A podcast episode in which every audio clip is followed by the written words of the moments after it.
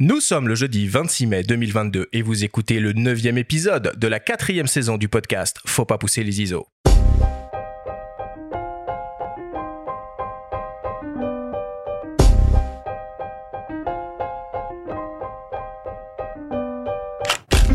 Bonjour à tous, je suis Arthur Azoulay et je vous souhaite la bienvenue sur Faut pas pousser les ISO, le podcast entièrement dédié à l'image pour tous les passionnés de photos et de vidéos.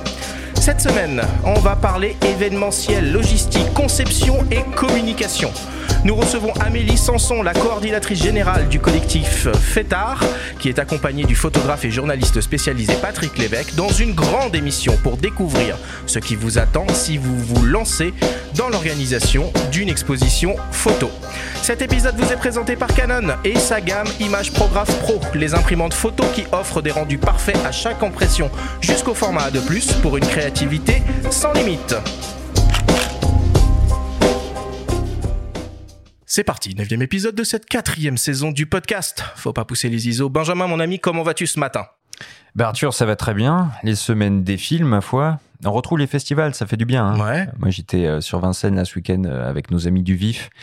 C'était un très très bel événement. Je vous invite à y aller parce que les expos sont encore visibles pendant 15 jours, notamment celle de Pascal Maître. Il y a Franck Séguin, Charlie Ho, Jean-Michel Lenoir, plein de gens qui sont passés à ces micros. Voilà, moi je me suis régalé et ça fait ça fait du bien. Un regret, j'ai pas pu aller à Photodoc. Voilà, mais bon, on peut pas être partout non plus quoi. Alors les expositions, tu vas en voir beaucoup, mais est-ce que tu en as déjà fait une? Ah moi jamais. Et c'est pour ça qu'aujourd'hui je suis très très, euh, je vais être très attentif à ce que vont nous dire nos chers invités. Eh ben oui, qui Ouais. sont des experts, qui sont des experts en la matière. Alors, mes amis, je vais, euh, je vais commencer par vous présenter. Je vais commencer par toi, Amélie. Alors, tu es la coordinatrice générale du collectif FETAR. Tu as suivi une prépa de lettres et des études en conception et direction de projets culturels à l'université Sorbonne Nouvelle. Tu as commencé ta carrière en 2014 au festival Planche Contact de Deauville, puis a rejoint les équipes des Rencontres d'Arles en tant que chargé de production des expositions et des prix du livre pour enfin rejoindre le collectif FETAR l'année dernière. Le collectif FETAR est composé de curatrices indépendantes spécialisées de la photographie émergente, d'une équipe permanente et d'une communauté de passionnés, dénicheurs de talents et producteurs d'événements. Il est à l'origine de la création du festival Circulation de la jeune photographie européenne qui se déroule tous les ans au 104 à Paris. Le collectif collabore aussi avec de nombreux événements culturels, comme par exemple les rencontres photographiques du 10e ou le festival Portrait à Vichy et intervient dans l'organisation de résidences artistiques et de prix. Est-ce que j'ai bien euh, expliqué ce qu'était le collectif FETAR, Amélie? C'est parfait. J'ai plus rien à dire, je crois. Ton CV, ton CV, ou art FETAR, Fêtard. FETAR, Ah a ouais, priori. hein. Ouais. À la française. À la française. Ton CV est assez impressionnant. Euh, il te reste quoi à faire après ça euh, Directrice générale de Paris Photo ou c'est quoi le Euh, et bien, toujours accompagner les artistes, puisque la photographie va changer, donc euh, mon métier va changer. Euh, je ne sais pas. Je ne sais pas où je serai, mais en tout cas, il y a encore plein de choses à développer avec le collectif Fétard, donc euh, pour l'instant. euh, bientôt un festival dans le métaverse Attention. Pour t'accompagner, on a le plaisir de recevoir pour la première fois en direct avec nous dans le studio Patrick Lévesque. Alors Patrick, tu es euh, photographe distribué par l'agence SIPA Presse et journaliste spécialisé. Tu travailles ou as travaillé avec les plus importants médias photos, comme par exemple le magazine Le Monde de la Photo, et tu t'es fait une spécialité particulière des sujets qui entourent la pratique de l'impression numérique, imprimante, papier, finition, gestion des couleurs. Tu signes aussi un travail d'auteur avec une photographie abstraite et picturale. Ta série Coq en stock, composée de cadrages serrés de coques de bateau, sera d'ailleurs exposée cet été à Arles, dans la galerie des Arteliers. Bonjour à toi, Patrick. Merci beaucoup d'être, de nous faire l'honneur d'être avec nous dans ce studio. Euh, bonjour à tous, bonjour Benjamin, Arthur, bonjour à toi aussi. Et euh, je suis très content d'être euh, parmi vous, parler effectivement de- d'exposition, de, préparation d'expo, enfin de tout ce qui nous réunit aujourd'hui. Exactement, on a beaucoup de choses à dire. Et au cours de cette émission, nous entendrons également les témoignages de Salomé Dornano, la responsable des galeries Fichaille, de Camille Guillet, coordinatrice adjointe et responsable de la communication du collectif Fétard, une collègue à toi du coup, et de Marion Flamand, scénographe du studio Big Time. Voilà pour les présentations, Benjamin. Je vous propose qu'on commence l'émission comme d'habitude avec le Flash Actu.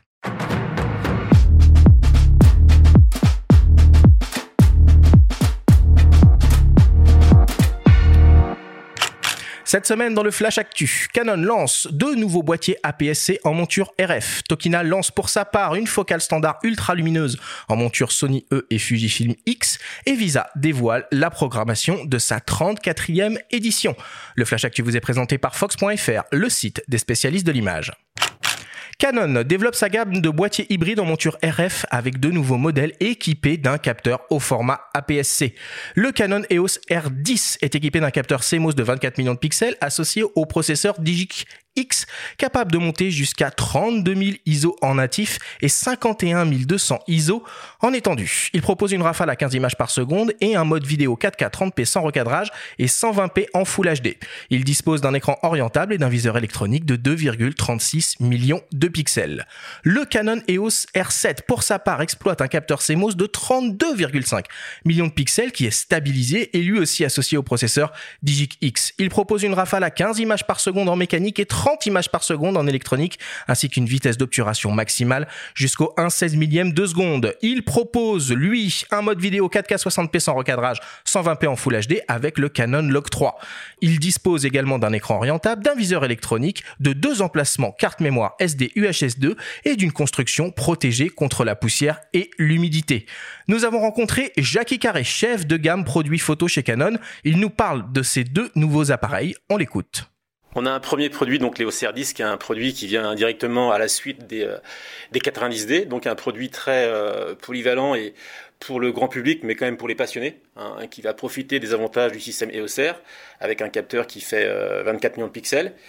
Et puis son grand frère, qui est très attendu chez les photographes animaliers, qui est l'EOS R7, et qui lui vient directement à la suite de la série légendaire des 7D, et qui va vraiment profiter donc des capteurs APS-C avec un capteur 32 millions de pixels, euh, une stabilisation d'image euh, IBIS qui permet de monter jusqu'à 8 stops, une cadence à 30 images par seconde.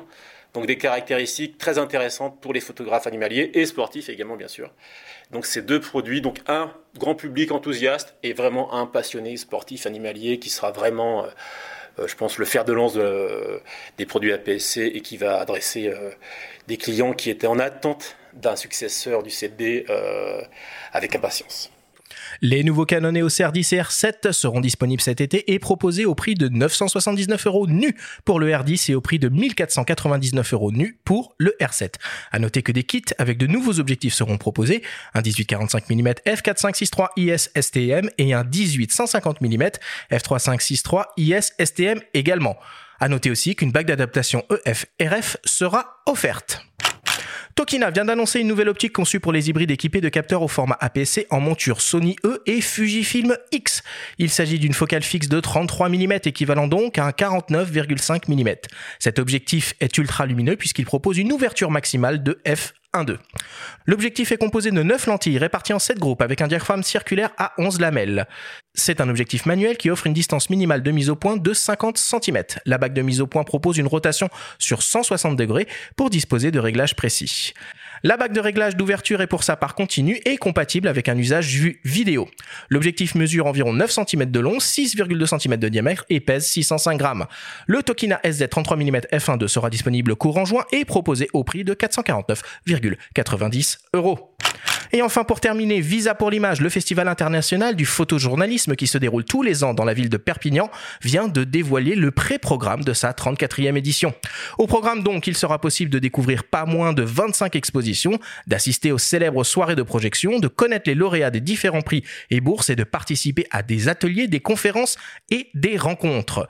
Parmi les photographes exposés, on peut citer par exemple Jean-Claude Coutos avec une expo intitulée Bain de foule sur la politique ou Sabia Simen, la lauréate de la bourse Canon de la femme photojournaliste en 2020, avec son exposition intitulée Afizas, un reportage sur les écoles coraniques pour les jeunes filles en Turquie. On peut également évoquer les expositions des photographes François Hugier, Alain Ernoux, Eugène Richard ou encore Arnaud Robert et Paolo Woods.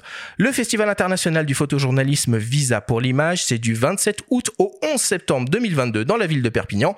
Toutes les informations sont évidemment à retrouver sur leur site internet www www.visapourlimage.com.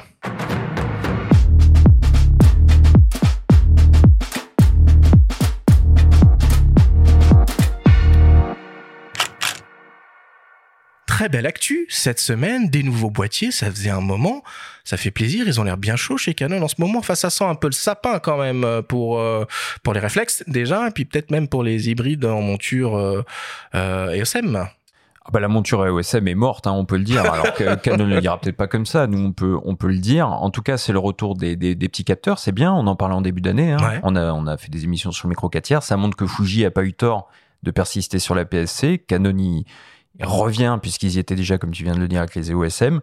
Euh, tous les gens qui ont aimé les 7D en réflexe, qui était un superbe appareil qui permettait aux photographes animaliers sportifs, avec un, budget raisonnable, d'obtenir de, belles images, vont se réjouir de cette arrivée, d'autant que, comme tu l'as dit aussi, les bagues sont offertes et permettront aux utilisateurs d'utiliser leurs optiques EF ou EFS sur ces boîtiers-là. Donc ça, c'est très très bien. Ouais, et puis on retrouve vraiment la même stratégie qu'ils avaient sur l'univers réflexe avec la monture EF et ces doubles gammes euh, APS-C ou euh, 2436 euh, qui partagent euh, qui partagent le même univers optique. Et encore mieux cette fois, puisque la monture RF permettra cette fois de mettre euh, des optiques dédiées à la PC ou euh, 2436 euh, sur n'importe quel boîtier qui adopte la même monture, ce qui n'était pas le cas sur les réflexes, puisqu'on pouvait pas monter des optiques EFS Oui, c'est vrai, sur les boîtiers Tu as raison. 2436. Donc ça, c'est quand même euh, bien.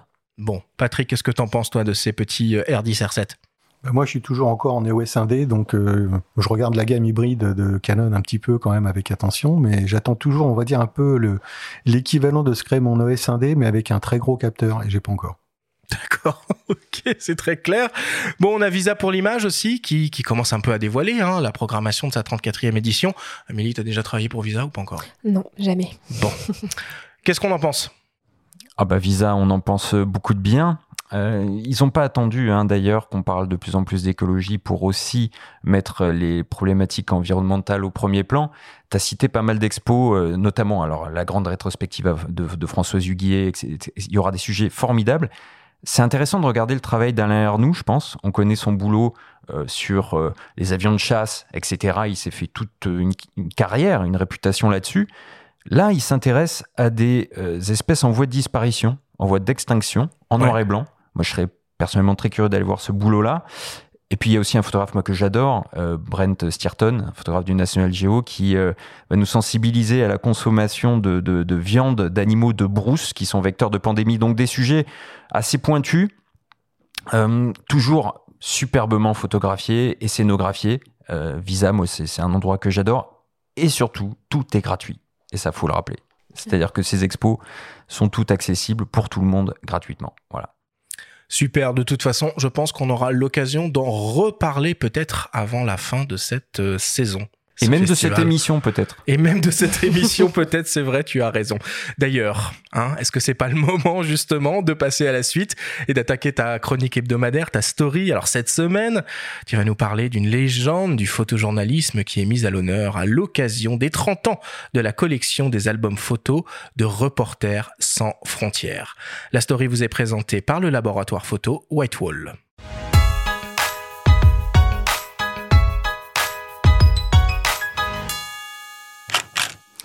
La scène se passe au Cambodge, en 1974. Grièvement blessé, un jeune homme aux cheveux bouclés, le regard dans le vide, est évacué par deux soldats. Il porte deux appareils photo au cou. Cette photo noir et blanc, prise par Al Rokoff, illustre la une du tout premier numéro de la collection Sans photo pour la liberté de la presse, édité par l'organisation Reporters sans frontières. Ce jeune reporter évacué s'appelle Patrick Chauvel. Au moment de cette parution, il y a 30 ans, il souhaite garder l'anonymat conscient du symbole qui émane de cette image. Elle est excellente cette photo, euh, si je m'enlève de l'histoire. Et c'est ce que je voulais faire à l'époque. C'est il y a, il y a tout. Il y a le, le métier avec les appareils photo, il y a la solidarité entre les hommes, il y a un homme blessé. Mais tant que ça reste un homme, euh, un journaliste blessé, c'est beaucoup plus fort que si c'est Patrick Chauvel blessé, surtout à l'époque. Et donc euh, j'avais dit, ben, mettez pas le nom, mettez le nom du photographe qui a pris la photo, mais pas le nom du photographe qui est sur la photo. À l'occasion de cette date anniversaire pour la collection, le photographe est à l'honneur du 69e album de RSF. Éternel baroudeur, il continue de témoigner sur les terrains de guerre. Alors qu'il est en route pour Saint-Pétersbourg au mois de février dernier, envoyé par Paris Match pour réaliser un reportage sur le nationalisme russe, il change ses plans et rallie Kiev, où la tension monte. En fait, j'étais parti Et je faisais escale à Amsterdam quand ça, quand les on a senti que ça, ça bougeait dans le Donbass. Et du coup, au lieu de faire Paris-Amsterdam, Saint-Pétersbourg, j'ai fait Paris-Amsterdam. Et Match m'a pris un autre billet d'avion pour rejoindre journaliste à Kiev. Et on était le 18 février. On a été extrêmement courageux parce qu'on a fait tous les bars de Kiev euh, avec le journaliste de match. Ça a failli nous coûter la vie parce qu'on avait du mal à se lever le lendemain, mais on a, on a quand même pris le pouls euh, de la population. Et d'ailleurs, les Ukrainiens nous disaient, mais qu'est-ce que vous foutez là? Il, il attaquera jamais. et euh, voilà, ça a pété le 24. Quoi. Soucieux de montrer toutes les facettes du conflit, ils songent également à photographier côté russe, même si le contexte est loin d'être favorable. Normalement, ce serait euh, obligatoire de le faire, le point et le contrepoint. Parce que côté russe, il y a quand même il, y a, il y a trois axes, quatre même, à, à, à creuser, c'est-à-dire les civils pro-russes, euh, les séparatistes euh, avec leurs idées, les Tchétchènes et les soldats russes. Ça fait quand même quatre sujets. Euh, même si ils vont, on va forcément vous mettre avec des mecs qui ont un peu la langue de bois. Il y a toujours un moment donné où vous lisez entre les lignes, ou un obus qui arrive et qui va tout changer la donne. Enfin, voilà, ça m'intéresserait bien. Enfin là, je viens d'apprendre qu'ils ont viré 40 diplomates français de Moscou, donc je sens pas le bon moment là. Mais ça coûte rien d'essayer, même si le type éclate de rire à l'ambassade de Russie quand je lui propose. Travailler auprès des soldats ukrainiens n'est pas simple pour autant, même pour un reporter de sa trempe. On tombait sur un barrage magnifique avec des, sa des sacs de sable immenses, euh, des mitrailleuses, des chars dans la forêt autour, et un immense drapeau ukrainien jouxtant un immense drapeau européen. C'était la plaque. C'était le rêve. Là, ça racontait tout. L'envie des Ukrainiens de rejoindre l'Europe, euh, les combats. Le... Eh ben, ils n'ont pas voulu. Alors que c'était juste un barrage avec euh, des miliciens en armes. No picture. Donc j'ai demandé à parler au commandant. Euh, donc ça c'est trois quarts d'heure d'attente dans la neige. Euh, ensuite le commandant dit c'est pas moi qui décide, c'est l'autre. Ensuite c'est une demi-heure de bagnole et ensuite on est fouillé et on nous propose de nous mettre 15 mètres devant la guérite pour qu'on nous ait bien en vue avec un sniper sur le toit. On attend une heure dans le froid avec des mecs qui nous visent et le mec dit no picture et on s'en va. Voilà, ça c'est fait. On a perdu une demi-journée. Selon lui, le grand nombre de journalistes sur place et surtout les comportements de certains confrères peuvent expliquer ce genre de refus. Il y en a deux, trois en tout cas, que je ne citerai pas parce qu'on n'est pas là pour ça, mais qui feraient mieux de fermer leur gueule déjà quand ils parlent et surtout qu'ils arrêtent de faire des selfies et des tweets parce que non seulement c'est débile, mais en plus ça nous met en danger parce qu'une une des raisons pour laquelle les soldats ukrainiens ne veulent pas emmener les journalistes étrangers, c'est parce qu'ils voient que les types font des selfies ou tweets sans arrêt et que ça donne la position dans laquelle vous êtes avec euh, le GPS du téléphone et vous allez prendre un missile dans la gueule. Et, euh, et ils sont un peu hystériques à la recherche d'un scoop pour se faire connaître. Malgré sa gouaille de vieux briscard, Patrick Chauvel n'est pas aigri pour autant. Il se réjouit de l'arrivée de nouveaux talents. Des nouveaux qui passent et dont on parle, il y en a hein, toujours, mais des nouveaux qui passent, dont on parle et qui restent, ça c'est différent. On est toujours content, évidemment, euh, quand on voit d'un seul coup un, type comme Edouard Elias, par exemple, formidable photographe, calme, serein et discret. C'est des gens comme ça qu'il faut. C'est des gens intelligents, cultivés, sobres, euh, courageux, avec du talent. Quoi. Parmi eux, son fils, Antoine Chauvel, marche sur ses traces. Il figure dans l'album, au premier plan d'une photo prise par son père à Mossoul, en Irak, en 2016. Non, non, mais il a été courageux hein, parce qu'il s'est pris quand même la voiture kamikaze dans la gueule et visiblement quand tu m'as gâché ma photo, on voit qu'il est surpris. Son premier réflexe a été de fuir, mais quand il a vu que je faisais des photos, il a fait demi-tour. Et ça, c'est courageux parce que quand on commence à se barrer, c'est pas évident de s'arrêter. Et il a fait demi-tour et il a fait trois photos. Après, ses appareils ont été coupés en deux par un éclat. Tout ça en quelques secondes. Un témoignage qui résume parfaitement l'état d'esprit qui anime Patrick Chauvel depuis ses débuts lors de la guerre des Six Jours, en 1967. Âgé de 73 ans, il n'en a pas terminé avec la guerre. Comme un symbole, il repart en Ukraine cette semaine pour témoigner.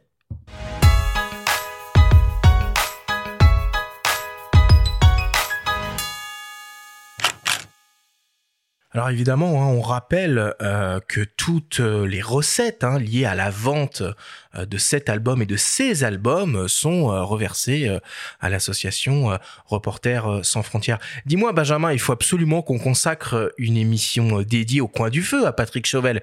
Il doit avoir des tonnes de choses à raconter. Oh bah je confirme, euh, moi j'ai lu euh, bah, tous ces bouquins, notamment Rapporteur de guerre, qui est un bouquin euh, que je, dont je recommande la lecture, puisqu'il ne fait pas que prendre des photos, il prend parfois la plume aussi. Il filme aussi. Il a fait un, un documentaire très intéressant avec le journaliste du Monde, grand reporter Rémi Ourdan, euh, qui s'appelle aussi Rapporteur de guerre. Effectivement, c'est un type absolument passionnant. On devait passer 5 minutes au téléphone, euh, on en a passé 50. Voilà, donc j'ai pas mal coupé. et euh, on prend date. Il est tout à fait OK pour venir et, et, nous parler en long en large de sa, de sa grande carrière. Quelqu'un qui, pourtant, considère le, le, métier de reporter comme un art de l'effacement. Donc, il ne vit pas forcément très bien cette exposition médiatique en ce moment. Euh, il m'en a parlé. C'est un aspect aussi intéressant de son travail, puisque euh, au moment où on, avait cette conversation, il était sur le point de repartir sur le front en Ukraine, là où il se sent vraiment à sa place. Amélie, euh, dans Circulation, vous mettez à l'honneur la jeune photographie européenne. Y a de la place un peu pour des photoreporters? Euh, oui, tout à fait. Il y a de la place. Après, c'est pas l'écriture euh, journalistique ou le reportage. En tout cas, c'est pas du tout l'écriture euh, euh, qui est la plus présente au sein du festival. Néanmoins, par exemple, cette année, on a un focus sur l'Arménie et euh, on a parmi nos photographes un des photographes qui a été soldat, Arek Balayan. et en fait, tous les photographes ont été marqués par leur actualité. Donc, finalement, on n'a pas du reportage très frontal et direct, mais on a des thèmes qui sont traités. C'est les mêmes thématiques, mais traités différemment avec une vision euh, euh, d'auteur et, qui est plus large. Donc euh, il y a de la place, mais sur des écritures un petit peu différentes, typiquement de ce qu'on a l'habitude de voir à Visa pour l'image, par exemple. Patrick Chauvel, ça te parle? Oui, bien sûr. Patrick, j'ai eu la chance de le rencontrer à Bayeux. Et j'ai discuté avec un gars que j'ai trouvé. Alors d'abord, c'est un grand, grand, grand monsieur de, de la photo de guerre, du photo-reportage, comme l'a souligné Benjamin. Et ce qui m'avait vraiment bluffé, justement, en discutant avec lui, c'était sa, bah, sa discrétion, en fait, c'est un gars qui, enfin, c'est un, des grands noms, si ce n'est pas le plus grand nom aujourd'hui de la photo de guerre. Et ce gars s'efface complètement, d'abord devant les autres, et puis devant les sujets surtout qui, bah, qui fréquentent. Comme le disait Benjamin, bah là, il est reparti donc en Ukraine, où il doit y être, ou en route en tout cas. Et c'est un gars dont en fait tout le monde connaît les images, mais tout le monde connaît pas forcément son nom. Et moi, en tout cas, dans pour la photo de guerre, la photo de reportage, ce qui m'a toujours plu justement, c'est que les plus grands photographes on les connaît pas, mais on connaît leur travail. Et ça, pour moi, c'est très très important. Et on m'avait aussi posé une question est-ce que la, photo de guerre a sa place dans des galeries? Et pour faire, faire, un peu le lien avec ce qu'on va dire aujourd'hui, alors oui, c'est vrai que c'est pas de la photo d'art. Enfin, c'est délicat quand même. Euh. Mais je pense qu'elle a aussi sa place parce que c'est des choses qu'il faut montrer. On la montre aujourd'hui dans les magazines. Alors évidemment, on montre pas tout dans les galeries, comme on montre pas tout dans, dans, les magazines. Hein. Il y a une censure qui est faite par les photographes et les agences, mais je pense qu'elle a aussi sa place. On doit montrer ce qui se passe. Et c'est le cas du travail de, photo, de photographe d'Edouard Elias aussi, mm. euh, dont Patrick Chevel parle. Hein, parmi sûr. les nouveaux talents émergents la jeune génération de photojournalistes, Edouard se spécialise euh, ou se diversifie, hein, plus un travail aujourd'hui d'artiste que de photographe de guerre, est présent à Paris Photo, entre autres, et développe un petit peu cette actualité-là. Donc mmh. c'est intéressant. Juste, je rebondis un petit peu sur ce que tu disais sur l'Arménie. Je, me souviens d'un livre, euh, je crois que c'était Patrick Rollier, Arménie année zéro. Voilà. Et c'est un bouquin euh, absolument euh, superbe sur ce pays et cette histoire peut-être pas toujours connue, mais dont je recommande aussi la lecture. Benjamin, juste pour terminer, l'album RSF, c'est en kiosque ou c'est en librairie? Alors, c'est en kiosque, hein, on, peut, on peut le trouver en kiosque, euh, peut-être aussi dans certaines librairies, mais c'est tout à fait euh, en kiosque. Et il est encore euh, disponible pendant quelques jours, parce qu'il va être remplacé début juin par un autre, et on en reparlera, puisque c'est les 30 ans de RSF. Donc, parlons-en. Merci Benjamin pour cette, euh, pour story. Je vous propose maintenant qu'on fasse une petite pause, une petite respiration avant d'attaquer le grand débat de cette émission dédiée à l'organisation d'une exposition photo. On revient dans quelques secondes après une courte publicité. Les imprimantes Canon, la perfection à chaque impression. Révélez le caractère pictural de vos images en réalisant des tirages dignes d'être exposés en galerie avec les imprimantes Pixma Pro et Image Prograph Pro. Parfait prolongement des appareils photo Canon EOS. Elles magnifieront vos clichés sur papier et les feront entrer dans une nouvelle dimension artistique. À l'instar de nombreux professionnels, les technologies d'impression Canon vous permettent d'obtenir les rendus colométriques les plus fidèles en fonction du support sur lequel vous imprimez. Avec Canon, passez au niveau supérieur. Info sur canon.fr, rubrique imprimante photo professionnelle. Nous sommes de retour dans Faut pas pousser les ISO avec Amélie Sanson, la coordonnatrice générale du collectif FETAR et Patrick Lévesque, photographe et journaliste spécialisé pour une grande discussion autour des étapes incontournables dans l'organisation d'une exposition photo. Attention, je précise bien, on va parler logistique pure.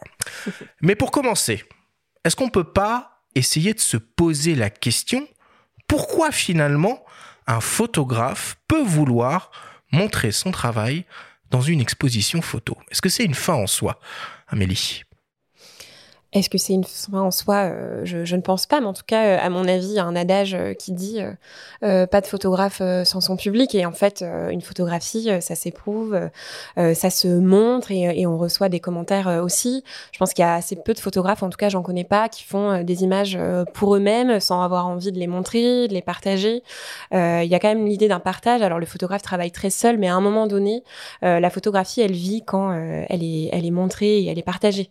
Donc il y a un autre adage, nous, qu'on utilisait pas mal dans le magazine, dans le monde de la photo. Patrick, euh, surtout, ça te concernait quand on consacrait des dossiers euh, à l'impression, c'est mm. que on disait une photo existe à partir du moment où elle est imprimée. Donc finalement, ça, ça rejoint un petit peu cette idée-là aussi que pour mm-hmm. montrer son travail, que ce soit un livre ou une expo, bah, il faut qu'elle soit euh, montrée au public sous cette forme-là. Toi, ça te parle forcément. Bah, c'est clair. Enfin, en tout cas, c'est vrai que pour rebondir un peu sur ce que disait Amélie, euh, d'abord, c'est vrai que la photo, pour un photographe, je dirais que c'est d'abord un peu égoïste, on fait de la photo pour soi parce que d'abord on aime ça, on prend son pied à faire nos photos, mais après euh, le but c'est de la montrer, c'est de la partager et pour pouvoir montrer, partager les photos, bah, la seule chose qu'on puisse avoir, c'est ou de les imprimer, de les exposer, que ça soit publié, alors que ça soit sous forme de livre ou en magazine, mais voilà, c'est comme ça qu'on montre, il faut que ça soit imprimé. Pour moi, une photo, elle peut être vivante que si elle est imprimée. Mais est-ce que c'est comme ça qu'on se fait connaître ou parce qu'aujourd'hui c'est plus les réseaux sociaux C'est une des façons. effectivement. Il y a beaucoup de photographes qui ne vivent qu'à travers les réseaux sociaux. Oui, euh, aujourd'hui les réseaux hein. sociaux sont le vecteur effectivement qui permet à tous les photographes, qui soient pro ou pas pro hein, du reste, hein, de, de, de, faire connaître leur travail. Mais je persiste et signe en disant que pour moi une photo, elle prend réellement vie quand elle est imprimée. C'est-à-dire qu'on a euh, la finalité, on a un objet physique, c'est-à-dire qu'on a quelque chose qu'on tient en main, on a quelque chose qu'on qu'on regarde autrement qu'à travers un écran. C'est-à-dire que tout, tout va concourir un petit peu à magnifier l'image. Un tirage, c'est vraiment quelque chose de, de, de, physique, qu'on le tienne ou qu'on le voit au mur. Hein. C'est pour moi la finalité d'une du, image, c'est l'impression. Oui, dans le partage, euh, je pense les réseaux sociaux, euh, comme Internet d'ailleurs, euh, ça a un vrai impact puisque c'est la première expérience de la monstration et du partage. Mais en effet, tant dans le livre que dans l'exposition, il y a tellement de possibilités qui, qui s'offrent à nous sur les manières de montrer les images, de les tirer, de les exposer. Enfin, on reviendra sur tous ces mm. sujets. Euh, que en effet, les réseaux sociaux, pour moi, c'est quand même important puisque c'est un moyen de partage. Et par ailleurs, pour plein de, de jeunes artistes émergents qui n'ont pas encore les moyens d'aller jusqu'à l'édition ou pour l'instant jusqu'à l'exposition, c'est un premier biais de partage, mais euh, évidemment la suite euh, a tellement d'avantages. Et c'est vrai aussi pour des pros, hein, parce que de toute façon, les, tous, les pros sont comme les amateurs, ils ont besoin de se faire connaître, et les réseaux sociaux aujourd'hui, donc Instagram, euh, Facebook et tout ce qu'on veut, il y a, il y a plein, de, plein de supports, c'est le vecteur numéro un pour se faire connaître, faire connaître son travail. Mmh, Puis il y a beaucoup de photographes aussi qui, je pense, hein, c'est mon, c'est mon humble avis, qui ont envie de se lancer dans l'exercice de l'exposition, bah, pour commencer à vendre euh, finalement euh, leurs œuvres. C'est un aspect qui est important ça dans, dans la logique d'une exposition ou pas? Alors moi je dirais que, euh, enfin je pense que c'est pas forcément euh, le meilleur objectif de d'exposer pour vendre. Euh, je pense que la vente elle arrive, c'est plutôt transformer l'essai, c'est plutôt mm. un bonus. Mais faire une exposition pour vendre, alors déjà ça nous oriente pas vers les mêmes systèmes de monstration, pas vers les mm-hmm. mêmes acteurs d'un premier temps. Et enfin des, des photographes qui arrivent à vendre leurs images et par ailleurs à en vivre sont tellement rares que je pense que l'exposition doit pas uniquement être conditionné par le fait de vouloir vendre euh, ces images. Il y a tellement d'autres choses qui se passent dans l'expo. D'ailleurs, dans les festivals que vous organisez, les expositions euh, pour lesquelles vous collaborez, euh, c'est des expositions juste pour montrer. Hein. Il n'y a, pas de, il a pas de vente du tout, quoi. Pas du tout. Toi, tu es d'accord avec cette idée, Patrick, aussi? Alors oui, parce que c'est vrai qu'au départ, de toute façon, quel, quel que soit le photographe, l'expo, d'abord, c'est on se fait connaître. C'est-à-dire que l'expo va permettre de faire connaître son travail, de se faire connaître soi en tant que photographe, alors auteur, journaliste, quel que soit le photographe qui expose, c'est une manière de, de montrer son travail. Et au départ, c'est pas pour vendre, c'est d'abord se faire connaître. De toute façon, Je pense qu'on vend quand on commence un peu à être connu en fait. Hein. Et euh, bah, les premières expos, quelles qu'elles soient, bah, c'est je montre mon travail, je montre un peu ce que je fais. Euh, et, voilà, on vend pas forcément. Moi, mes premières expos, ça m'a coûté de l'argent, mais ça m'a coûté de l'argent investi pour le moyen et le long terme. C'est-à-dire que ce sont des premières pierres qu'on pose et on commence à faire connaître son travail auprès du public, auprès des galeries, auprès de, des festivals. Enfin, on en reparlera tout à l'heure. Moi, je suis en prépa d'expo justement pour cet été et on verra que là, il y a une double finalité, mais c'est à la fois vendre, mais c'est toujours continuer d'élargir son, son public. Et en, en ce sens, l'expo, je pense que le fond de base, c'est se faire connaître à la base.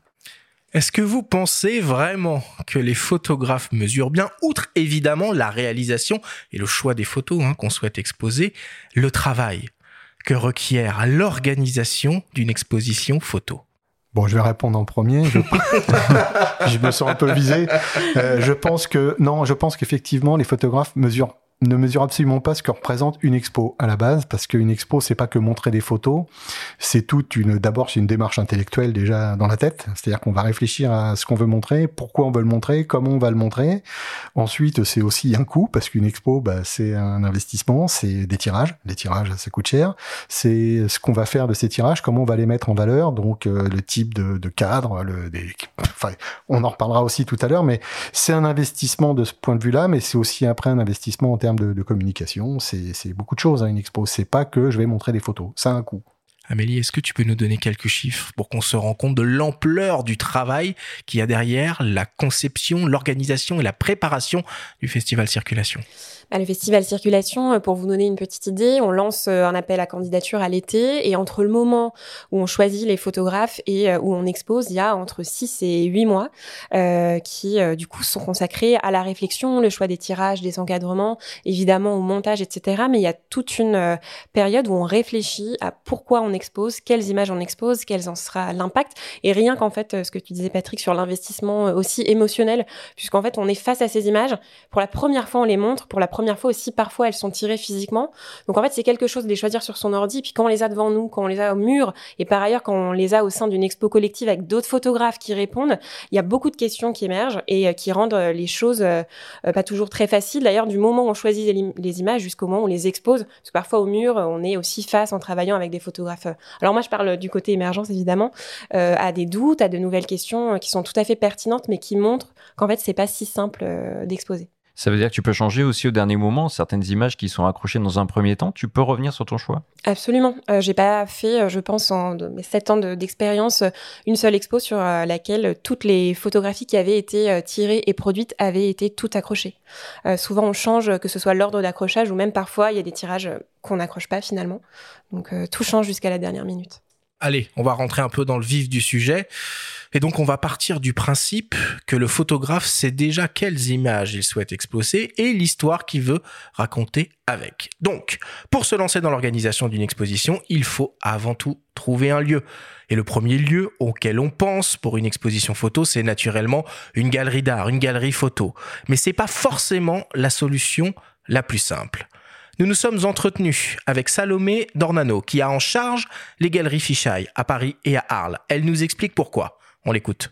C'est vrai qu'on croise beaucoup de jeunes photographes qui se disent que c'est la seule solution en fait de, travailler avec une galerie et, c'est vrai que ça peut l'être parce que ça la galerie elle a un, support euh, autant euh, financier qu'un accompagnement un peu de A à Z et un, regard un peu sur euh, sur l'artistique en fait quand on crée une exposition bah, quand on est tout seul et qu'on démarre, bah, c'est vrai qu'on ne sait pas trop comment proposer son travail, on ne sait pas trop avec qui travailler. Et une galerie, c'est bah, pas qu'une seule personne, en fait. Il y a une équipe derrière qui peut vraiment accompagner euh, le, le, photographe.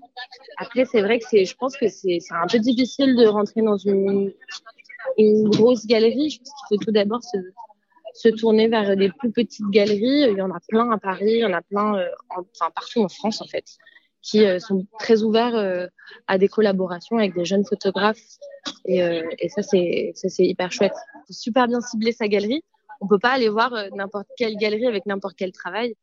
Moi, c'est vrai que parfois, je me suis retrouvée avec des, projets qui n'étaient pas du tout ce qu'on exposait aux galeries Tichet et des portfolios.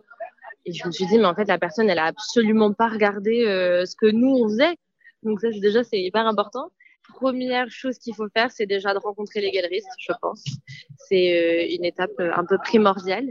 Mais il faut surtout avoir un, à mon avis, il faut avoir un portfolio qui quand même ait du sens quelque chose qui euh, qui tienne debout. On se présente pas euh, à une galerie avec euh, voilà deux trois deux trois photos qui se battent en duel et un désir juste d'exposer pour exposer.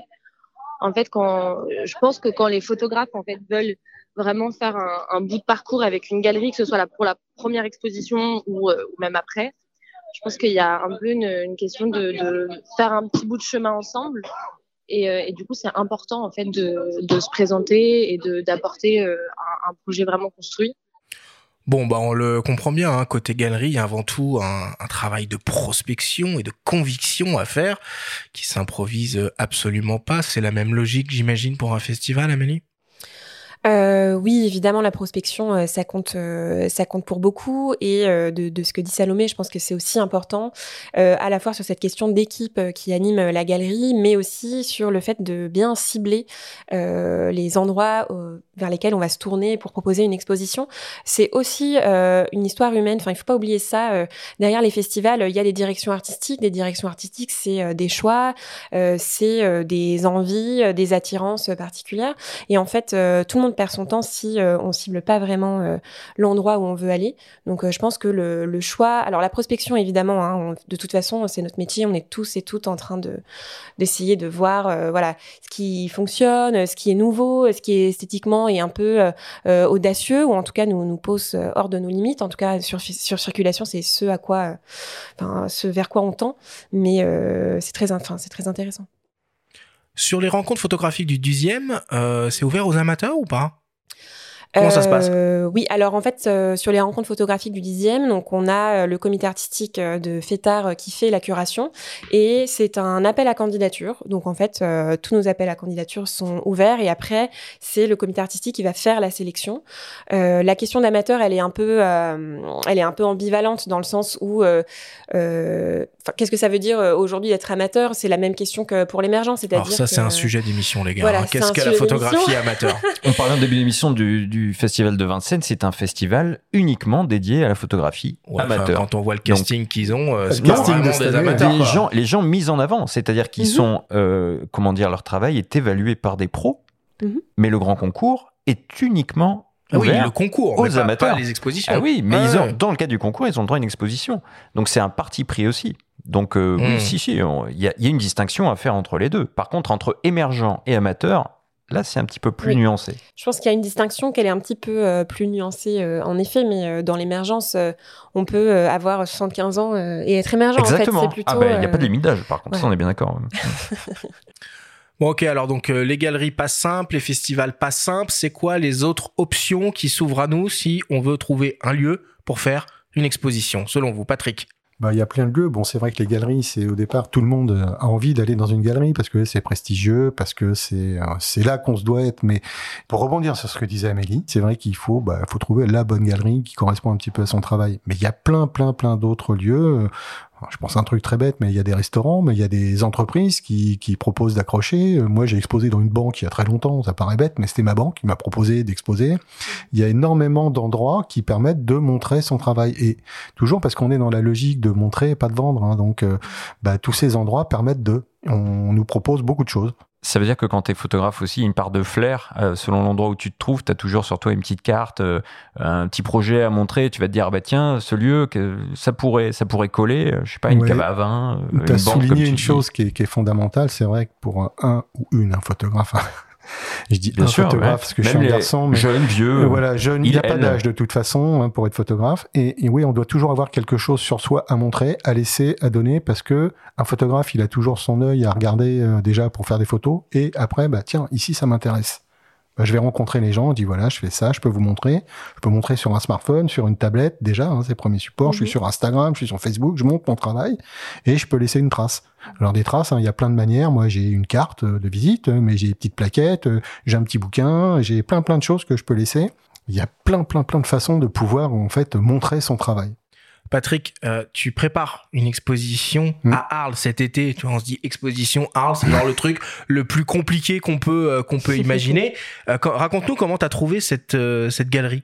Bah, en fait, j'ai rien trouvé en vérité. Le, hasard a fait que j'ai un ami qui est installé à Arles depuis très longtemps et qui a monté sa galerie euh, cette année, qui est ouverte depuis, on va dire, deux mois. Hein. et euh, cet ami que je connais très très bien m'a proposé, parce que ça fait longtemps qu'on en parlait, bah, il m'a dit, est-ce que tu veux exposer cet été? Alors je lui dis bah oui. Bien le, réseau, hein. le réseau, le réseau, oui, oui, non, non, mais encore le réseau. Oui, oui, non, mais euh, c'est le prolongement de ce qu'on disait tout à l'heure. On doit toujours avoir des cartes de visite, etc. Mais le trésor d'un photographe, c'est le trésor d'un journaliste, c'est le trésor, c'est le carnet d'adresse, c'est les contacts qu'on élargit en permanence, en permanence.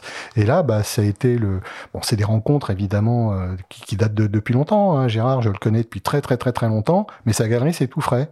Mais bah le, le fait de, de bien se connaître, il connaît mon travail, je connais le sien on va exposer à trois photographes. Donc là, c'est un truc collectif. c'est un truc collectif et bon, on en reparlera peut-être un peu. Ça conditionne beaucoup de choses pour mmh. préparer une expo.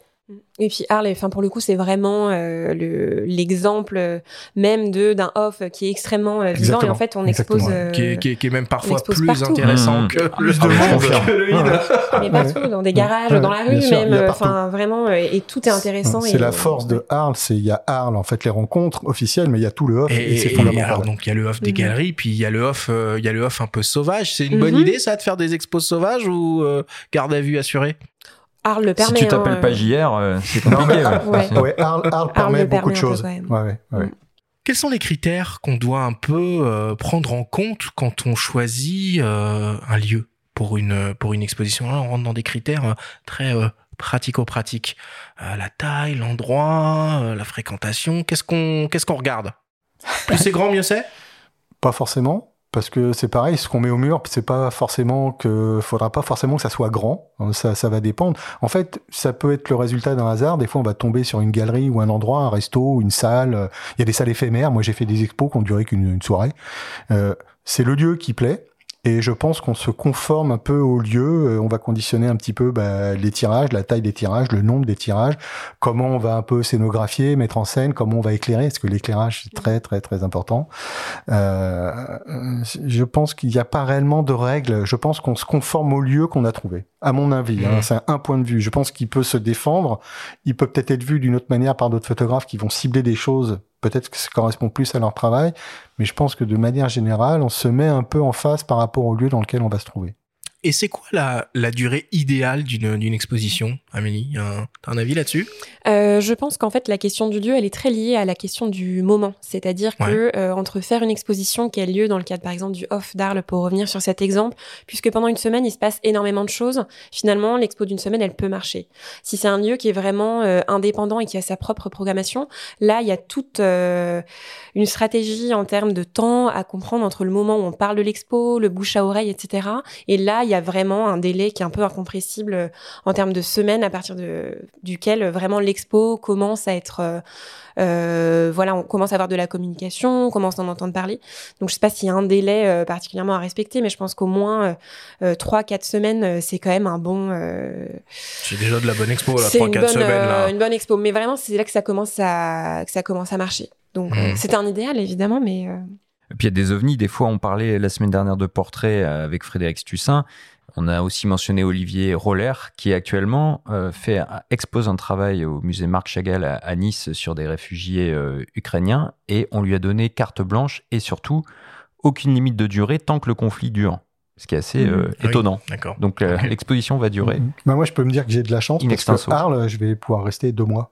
Donc, bah, alors évidemment, on est trois, on est trois à montrer notre travail, mais deux mois à Arles, on bénéficie déjà de la première semaine d'Arles qui est quand même très très importante, mais après on a tout le public estival qui vient. Oui. Et deux mois, c'est une super visibilité. Bah, c'est super. Arles deux mois en plein été, euh, mais euh, c'est un coût. Euh, globalement parce qu'il va falloir que tu sois, il va falloir que tu, tu, tu, te transportes, que tu dormes, que tu manges. Alors, enfin, faut en tenir compte quand même de tout ça. C'est important, mais alors, je pense que quel que soit l'endroit où on va être et la durée d'une expo, un photographe est pas présent tous les jours d'une expo. Bon, déjà, évidemment, il va être présent au vernissage au finissage s'il y a un finissage et après ponctuellement le photographe peut venir sur l'expo. Après évidemment à Arles, moi j'habite pas à Arles donc je vais pas être présent à Arles pendant deux mois parce que comme tu dis Arthur ça a un coût déjà, euh, ça a un coût à tout point de vue l'hébergement, la bouffe, enfin tout tout tout ce qu'on veut. Et après je pense qu'on va choisir éventuellement peut-être des, des périodes. Alors la première semaine j'y serai parce qu'elle est fondamentale. Moi en tant qu'auteur je me dois d'être là-bas parce que c'est l'occasion de rencontrer les gens on va dire, euh, de, de, de, de, la photo. Mais après, bah, je pense que c'est aussi intéressant de rencontrer les gens qui viennent en galerie. Donc on se dit, bah, je sais pas, on va venir deux, trois fois euh, sur, sur, sur l'expo pour pouvoir rencontrer les gens. Et ça, je pense que c'est vrai, quel que soit l'endroit. On peut exposer dans un resto, on peut exposer dans une galerie, dans, dans une entreprise. La rencontre avec un ou les auteurs hein, d'une expo, euh, c'est un, un échange aussi. Et c'est important pour un auteur de rencontrer les gens. Les, les gens qui vont éventuellement acheter peut-être aussi. Hein. Est-ce que finalement 70% de, de, la communication de la rencontre euh, se fait pas au moment du vernissage? Je pense que c'est la valeur ajoutée qui se fait au vernissage. La communication, c'est euh, autre chose parce que il faut aussi donner euh, envie aux gens de venir dans un premier temps. Euh, quand ils y sont, on passe à une autre étape euh, vraiment de valorisation.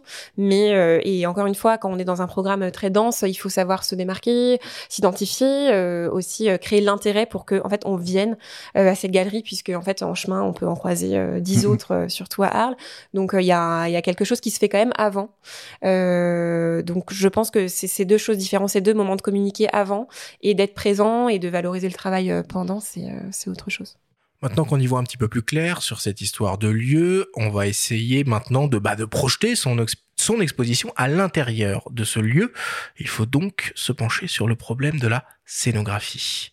Nous avons rencontré Marion Flamand, scénographe pour le studio Big Time. Nous lui avons demandé de nous expliquer ce qu'est finalement la scénographie d'une exposition photo. On l'écoute. Oui, alors la scénographie d'une exposition photo, c'est travailler euh, à partir euh, des plans de l'espace et des volumes des salles euh, d'exposition pour créer un lien entre les artistes et surtout des œuvres entre elles. En fait, on travaille vraiment les volumes de l'espace, la couleur et le parcours du public à l'intérieur. La scénographie, c'est un travail au service des œuvres. Donc l'idée, c'est de créer une identité forte, mais tout en restant, euh, je dirais presque pas en retrait des œuvres, mais en support des œuvres pour euh, les mettre en valeur. Donc c'est aussi pour ça qu'on travaille en lien étroit avec euh, la lumière, par exemple, et l'identité graphique, donc tout ce qui va être les cartels, les titres, etc., pour que tout ça ait une limpidité et une cohérence pour que le public puisse observer les œuvres en premier lieu. Amélie, j'ai l'impression qu'on touche un point extrêmement euh, important dans la conception d'une d'une exposition. Euh, c'est quoi un peu l'ordre des choses? C'est euh, la scéno qui s'adapte au lieu, qui s'adapte aux images, ou c'est les images qui s'adaptent au lieu et la scéno s'adapte à tout ça? Dans quel ordre on prend tout ça là? Euh, je pense qu'on prend d'abord le lieu, on prend les images euh, à côté et euh, ensuite on construit la scénographie. Euh, préconstruire une scénographie pour un lieu qu'on n'a pas en tête, c'est, je sais pas, se faire rentrer des carrés dans des ronds. Enfin, vraiment, c'est pas du tout la manière de fonctionner. D'autant qu'une même série dans un endroit différent aura pas du tout le même impact ni la même perception. Et ce que dit Marion, qui est très intéressant, du fait que la scénographie n'est pas en retrait, mais vraiment en support, c'est que quand même, ça a un poids qui doit pas être forcément perceptible tout de suite par le, le visiteur, mais euh, vraiment la scénographie vient après. Euh, tu disais Patrick tout à l'heure, le, choix de la taille, des tirages aussi, ça en fait partie. Et euh, la scénographie, c'est à la fois où on met les murs, de quelle couleur ils sont, etc. Mais ça va jusque dans les images. Est-ce qu'on choisit des cadres ou pas? Est-ce qu'on est en mosaïque, en ligne? Quelle forme Et l'éclairage, évidemment. Ça, bah, c'est la touche. ouais, ça t'en parlait tout à l'heure, Patrick. Ça paraît fondamental. C'est la question de la mm. lumière. Est-ce que c'est quelque chose qu'on doit tout de suite voir dans le lieu aussi, ça? Pour rebondir sur ce que disait Amélie, c'est vrai que, enfin, pour moi, l'ordre, c'est effectivement, je dirais, le lieu dans lequel on va se trouver, que ça soit une galerie ou pas, peu importe. Ça, déjà, ça va conditionner énormément de, enfin, je pense que ça va conditionner le reste. Pas forcément le choix des images. On a dit que les limites, on ne l'abordait pas parce qu'il est fait, mais de la manière dont on va justement utiliser ces images et comment on va scénographier l'ensemble après. Je pense que c'est d'abord le lieu. Après, oui, pour moi, l'éclairage, L'éclairage dit déjà, avant même de parler d'éclairage artificiel, comment la galerie ou le lieu est éclairé. Parce qu'on peut très bien travailler en brut, hein, sans, sans apport d'éclairage. Mais ça, c'est déjà donc le lieu qui conditionne un petit peu tout ça. Ensuite, selon la nature aussi des, des photos qui vont être mises au mur, moi j'ai un travail plutôt brut. Donc euh, je peux me dispenser de cadres par exemple, mais euh, cadres ou caisse américaine ou autres peuvent m'aller aussi très bien. Je pense qu'après on va adapter ça au lieu et la scénographie va aussi se faire un petit peu en fonction de tout ça.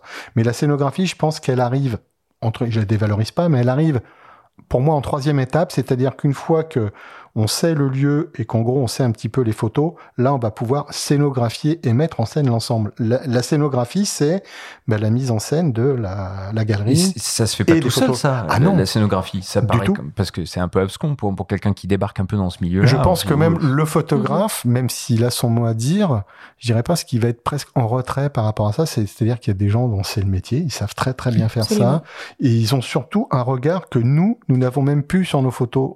Euh, on les connaît tellement bien que des fois, on s'imagine même pas qu'elles pourraient être assemblées comme ça, mises ensemble comme ça, séparées même. Des Même fois, la a- taille, si, si on s'imagine en grand, taille. je sais pas, puis on Bien arrive à sûr. nous penser quelque chose de tout petit, Bien euh, sûr. beaucoup plus intimiste. Ouais.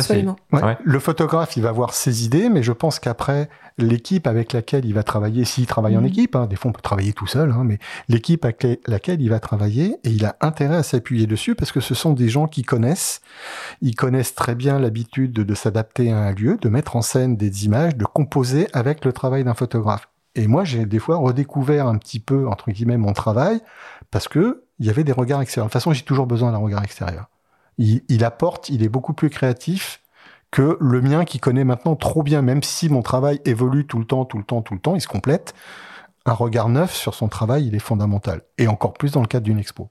Alors moi, il y, a une, y a une question que je me pose hein, vis-à-vis de, de, de, de cette histoire de, de scénographie, c'est la place des textes euh, dans les expositions. Euh, Est-ce que c'est important? Est-ce qu'il faut, euh, est-ce qu'il faut un grand texte de présentation? Est-ce qu'il faut des légendes? Est-ce qu'il faut des titres?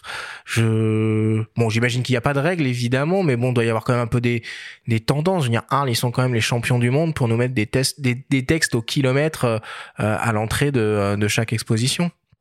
Moi, j'ai une position assez ferme euh, sur ça, c'est-à-dire que je pense qu'une image euh, qui est pas accompagnée de texte, euh, en fait, c'est tout ce qu'on disait au début. On est là pour montrer, et je, je valorise pas une image qui parle pour elle-même, parce qu'il y a toujours un contexte. Il y a une envie, il y a un travail photographique, il y a aussi, voilà, une une histoire, une carrière dans laquelle s'intègre cette image, un contexte. Et en fait, mettre simplement des images au mur, c'est réduire l'image à à son esthétique.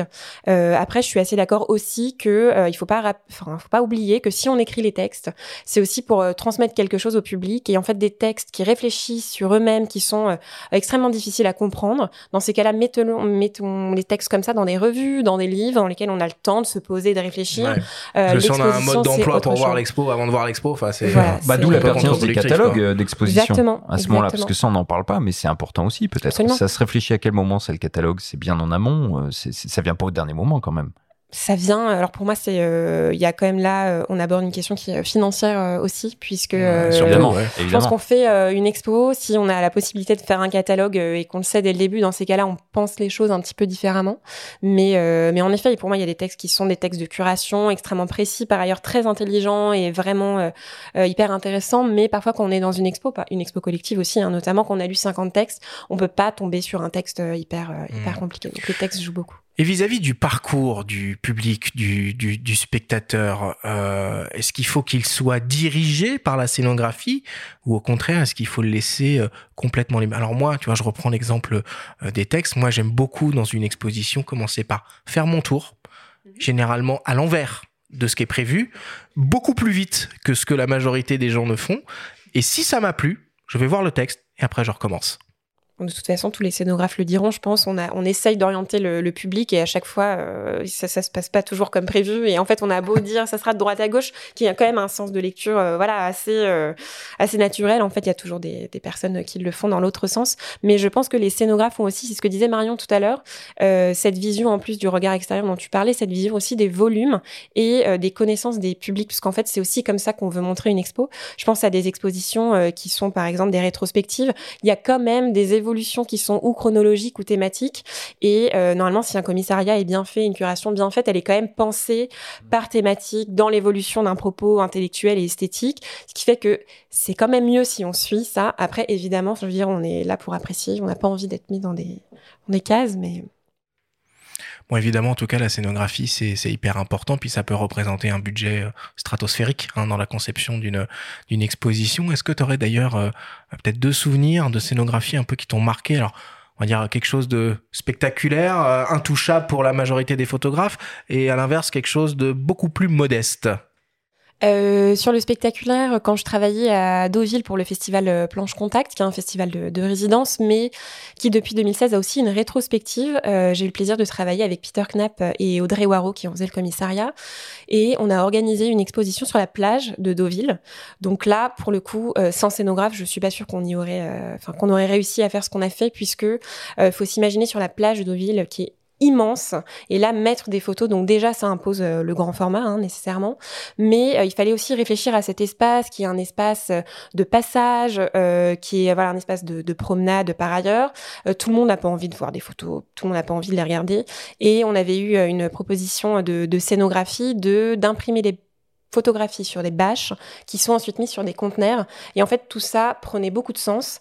Euh, déjà, on travaillait sur des images de Peter Knapp euh, qui jouait beaucoup sur le bleu, sur l'horizon, et euh, le fait qu'on ait la mer derrière, donc avec ce bleu, et par ailleurs qu'on est sur la plage de Deauville, on a une vue sur le Havre aussi, donc voilà, qui est portuaire. Donc on reprenait les conteneurs, et de fait, on avait aussi positionné les conteneurs par rapport au plan. Je sais pas si vous connaissez un petit peu Deauville, mais dans une diagonale qui menait aussi vers l'horizon et lointain.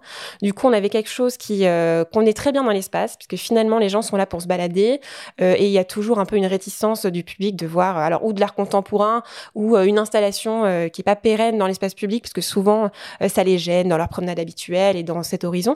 Donc là, on avait une scénographie qui était extrêmement bien pensée, puisque c'était en lien avec le Havre, en lien avec l'espace, avec le bleu de Peter Knapp. Il y avait même des conteneurs qui étaient nus et qu'on n'avait pas recouverts de bâches parce qu'ils étaient bleus et parce que tout ça, ça avait beaucoup de sens. Donc évidemment, là, on est sur des photos qui font 3 par 6. voilà, il y avait 20 bâche. Euh, c'est pas forcément quelque chose qui est accessible.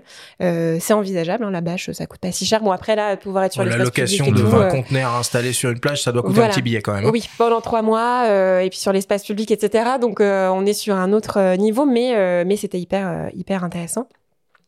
Et euh, sur une scénographie peut-être un petit peu euh, plus simple, bah, je parlais tout à l'heure du focus euh, Arménie. On accueille un photographe qui s'appelle Arek Balayan, qui en plus d'être photographe a été soldat pendant les, des conflits. Et en fait, le mur est beaucoup plus petit. Je pense que ça doit faire un linéaire de euh, 5,50 à peu près, 5 mètres 50. Et première exposition pour le photographe, il avait envie de mettre énormément de photos au mur. On s'est retrouvé avec des scénographies où il y avait, je sais pas, 25 ou 30 images. Et grâce à l'aide du comité artistique, donc on a une commissaire qui a travaillé avec nous, Karine Delec d'ailleurs, que vous devez connaître assez bien. Euh, et en fait, elle, euh, elle a beaucoup parlé avec le photographe et avec nous. Et ils se sont rendus compte qu'il y avait quelque chose de très, parfois un peu euh, spectaculaire dans les photographies de conflits qui peuvent être un petit peu... euh, voilà, très choquantes aussi dans les scènes qui sont montrées. Et en fait, on a pris la décision de mettre que cinq images euh, au mur. Vous l'avez raisonné. Et voilà, on a raisonné, mais parfois, en fait, c'est en faisant moins qu'on fait euh, mieux aussi. Ça Mm. nous a permis de mettre Mhm. les tirages euh, plus grands. Donc, euh, c'est pas parce qu'on est euh, sur que cinq images au mur et en plus petit format qu'on est moins impactant qu'une expo euh, sur conteneur sur la plage de Deauville. Le propos, il est différent. L'impact aussi vis-à-vis du public, il est différent. Mais, euh, mais en fait, ça fonctionne. Si c'est bien pensé, ça fonctionne. Et juste un, petit mot, on parle de Deauville, euh, on parle beaucoup de Paris en général euh, dans l'émission en termes de- d'exposition, etc. Si vous passez par Reims, en ce moment, il y a une expo incroyable à aller voir, gratuite, qui s'appelle Image 3.0 et qui est euh, un partenariat, en fait, le fruit d'un partenariat entre le jeu de paume et le CNAP, où on déambule dans cette expo. Arthur, tu parlais tout à l'heure d'un sens euh, inverse, pourquoi pas Là, on va pas trop te laisser le choix, en fait. Tu déambules euh, dans cette espèce d'endroit, ces caves de, champagne, et, et c'est une expo qui mêle le numérique, le physique, le son, et c'est une vraie expérience. Donc en accès libre, le travail de 16 artistes comme ça, c'est vraiment intéressant. Allez-y, en termes de scénographie, c'est hyper ambitieux. On en reparlera. Ok, pour la scénographie. Donc on a le lieu, on a la scénographie. Maintenant, on va s'attaquer. Enfin, on a la scénographie. On a abordé le sujet de la scénographie, évidemment. Et s'il y a bien quelque chose qui est lié à la scénographie, bah, c'est les tirages en eux-mêmes. Euh, là, il y a deux écoles. Soit on les fait, soit on les fait faire. Peut-être, Patrick, pour commencer, est-ce que tu peux nous donner une définition de ce qu'est un tirage d'exposition? Ça, c'est un piège. Ah Non, alors qu'est-ce qu'un bon tirage? Qu'est-ce qu'un bon tirage? C'est aussi Alors, un piège. et le Ah, bon et le mauvais Ah, tirage. Il voit la photo, il imprime. Bon, Non, non, mais la, la- la question, c'est pas qu'elle est piégeante, mais je, je sais pas si on peut dire qu'il y a un bon et un mauvais tirage. Je pense que quand on expose, alors on n'est pas dans la même démarche déjà qu'un tirage qu'on va vendre à un collectionneur ou un musée, parce que ça, ça correspond à des critères assez techniques. On a dit qu'on parlait pas trop de technique, mais c'est important de le souligner. Mais le travail d'expo, c'est aussi pour un, photographe. Si je prends mon cas, mais c'est le cas de beaucoup de photographes, euh, tirer soi-même ces images, c'est aussi un prolongement de ce que fait un auteur en termes de, travail visuel. Et le, support fait aussi, entre guillemets, partie de, de l'œuvre du photographe. Moi, je mets vraiment un point d'honneur, que ça soit en expo ou en vente de tirage. Euh, quand on vend un tirage qui a une, un certain coût euh, pour l'acheteur. Euh, moi, je veux aller jusqu'au bout. Je veux que la personne en ait pour son argent. Ça veut dire que c'est à la fois le travail visuel que je vends, ma démarche artistique, mais c'est aussi des, des choix de papier parce que il y a des, des, des, super beaux papiers, des papiers qui déjà sans photo dessus sont très beaux et contribuent à magnifier l'image. Je pense que c'est vraiment des choses qui sont importantes à mettre en valeur. Ça rejoint donc un petit peu l'esprit de la scénographie. Je mets des caches, pas de cadres. Tout concourt en fait à, à magnifier le l'image. Alors pour aller dans le sens de ce que disait aussi Arthur, un tirage d'expo, on peut se passer de certains critères techniques qui vont adduire d'autres réflexions, mais par exemple, c'est un truc, truc qui, me, qui, me, tient à cœur, les, les optiques, par, par exemple, sont des choses qu'on bannit de tous les supports destiné à la vente aux collectionneurs et au musée. C'est un composant chimique qui, quand il se désagrège, va, va, va faire perdre la, la qualité. C'est un truc qu'il y a dans le papier, hein, c'est ça? Voilà, c'est un ouais. composant chimique dans le papier qui va contribuer à sa blancheur. Les papiers nobles, entre guillemets, on va dire, non pas d'azur optique, c'est une garantie pour l'acheteur, le collectionneur, le musée, mmh. que l'image, elle bougera pas. On va dire. Ouais, mais typiquement pour une exposition, c'est pas le sujet, quoi. Alors si, oui et non. Bah, si oui, tu la vends, oui. Non, oh, et oui et non, en fait, parce que tout, dé tout, dépend dans quelle démarche on va inscrire déjà ces tirages d'expo. Mes tirages d'expo, s'ils ont des azurons optiques, bah, je les éclaire pas de la même manière que s'ils en ont pas. Parce que l'influence des UV, de l'éclairage, de la salle, tout ça peut influer sur le rendu des couleurs. Ce sont des choix dont on doit tenir compte. C'est technique, mais on doit en tenir compte. Un galériste, un vrai, un bon galériste doit savoir ça. Ensuite, effectivement, bah, si on vend les tirages euh, d'expo, bah, s'ils ont des attirants optiques, bah, on précise bien. Hein, C'est-à-dire que la personne qui va l'acheter sait que bon, bah, c'est un truc qui va peut-être garder au mur, mais qui va pas forcément rentrer dans des collections, dans des tiroirs, euh, avec d'autres tirages qui. Mais c'est-à-dire, tu le signales comment ça? Parce que tu vas pas mettre dans la légende. C'est quand tu vends. C'est ouais, pas sur le cartel ou c'est pas de discrétion. Non, ouais, c'est ça. Non, mais c'est ce que dit Arthur est assez drôle, mais c'est dommage qu'il n'y ait pas un système un peu comme ça, mais effectivement, il faut le préciser. Il y a des labels qui existent, tu vois, digigraphie, etc. Enfin, t'as des labels dans, dans, ouais, dans mais sont la digigraphie, c'est un label technique euh, propre Mm. à un fabricant, euh, pour ne Mm. pas le nommer, mais enfin, on Mm. sait très bien qui c'est, qui a mis, en fait, ce, ce label technique, en fait, il a servi à toute l'impression pigmentaire, en fait, qu'elle soit de chez Canon ou même HP pour le grand format, ça a servi à contribuer à, à donner un peu ces lettres de noblesse. Mais euh, pour le tirage d'expo, moi, je pense qu'avec ou sans Azurant, je dirais, on s'en fout. Ça implique effectivement comment on va scénographier, éclairer, tenir compte de l'éclairage. Par contre, ça sera un paramètre à bien préciser s'il y a une vente pour la personne qui va acheter. Attention, okay. c'était le support et. Ok, ok. Bon, là, on rentre dans des trucs un peu, euh, un peu techniques. Oui, je voulais pas qu'on aille trop loin. Euh, et du coup, c'est quoi Enfin, c'est accessible pour un photographe de faire soi-même ses, ses tirages pour son exposition que, Quel genre de machine on utilise Combien ça coûte euh, Combien de temps ça prend euh, Déjà pour les machines, euh, est-ce que tu peux nous donner des exemples peut-être dans la gamme, euh, dans la gamme Canon qui sont abordables pour, pour et, et, et, et, et d'une qualité suffisante pour faire sûr. des tirages d'expo Alors la notion, la notion d'abordable, évidemment, hein, tout va dépendre de, de, du, du, portefeuille de, du, du, photographe et de sa position amateur ou pas amateur, pro, etc. Déjà, c'est un petit peu différent. Euh, Canon, puisqu'on parlait de Canon, a une gamme, on va dire qu'en en A3, ils ont une machine pigmentaire qui est l'image prographe Pro 300, qui est assez récente, hein, je crois, elle a deux ans, qui permet d'aller jusqu'au A3+. C'est super qualité, c'est du bon matériel. Alors c'est des petites cartouches, ce qui fait que le prix au tirage, ça peut être coûteux. Ouais, ça sent, ça sent Ensuite, on va monter euh, en gamme en A2, et là, on a l'image prographe Pro 1000. C'est une machine maintenant qui a 6, ans, je crois, 6-7 ans. Pareil, on est au top de qualité, et là, on peut vraiment faire du super tirage. On peut faire du tirage de collection en fonction des papiers hein, qu'on va faire. C'est des tirages pigmentaires. Ça augure donc d'une d'une durabilité, d'une qualité d'image, etc. Il n'y a pas de problème. On peut faire du, du tirage d'expo. Après, ça a un coût.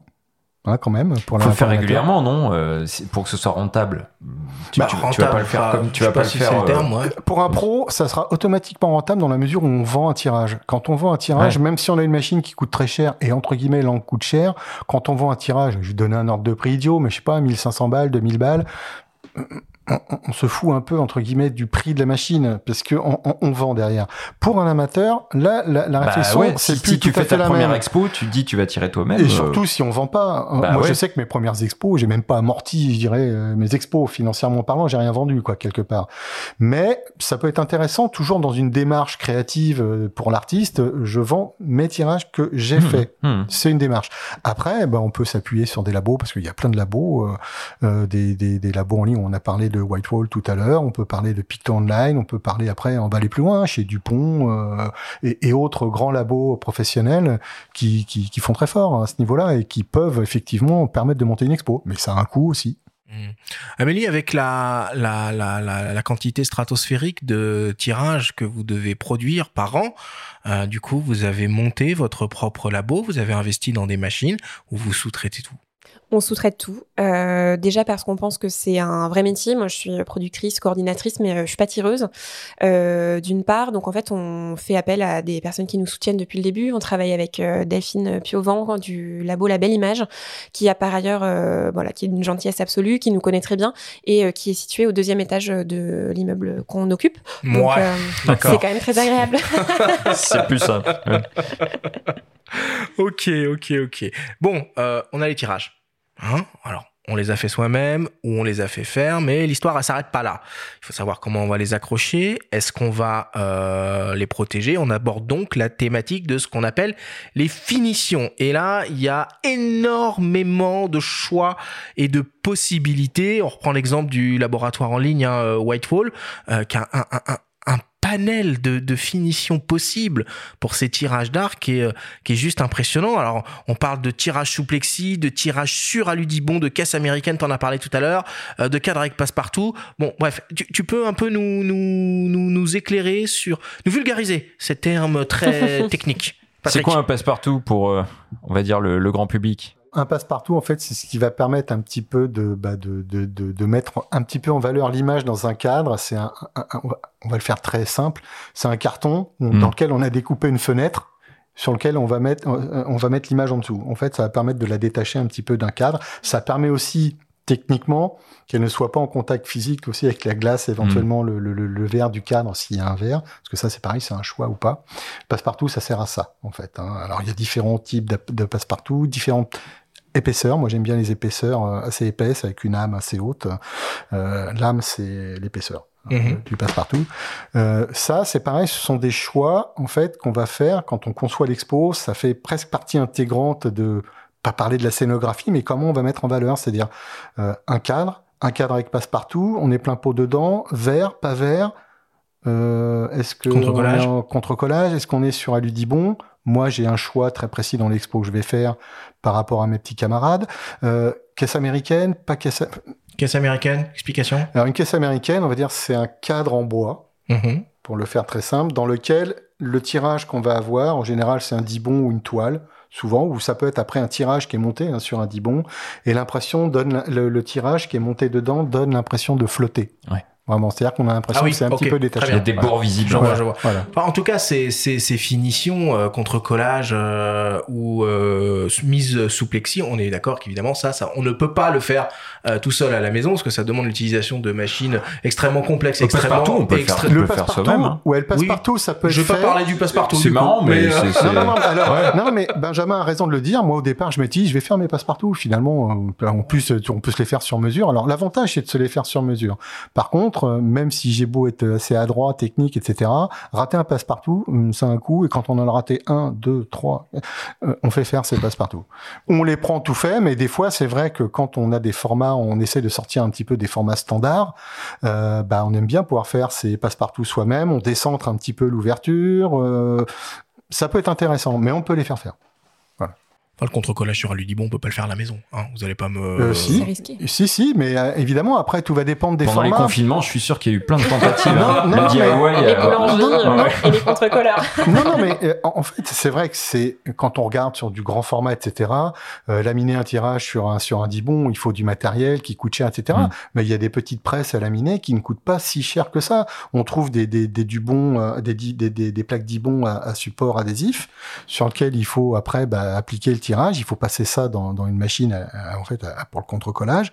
Ça peut se faire, mais bon, ça a un coût. Mais après, je pense que l'amateur n'ira jamais vers ça et même le voilà. pro Hein, si vous voulez pas euh, vous prendre la tête vous allez par exemple sur le sur le site de Whitewall et il y a beaucoup de solutions Exactement. très simples euh, à mettre en Mm, œuvre mm, Amélie c'est quoi la tendance en ce moment en termes de format papier finition pour un tirage d'expo?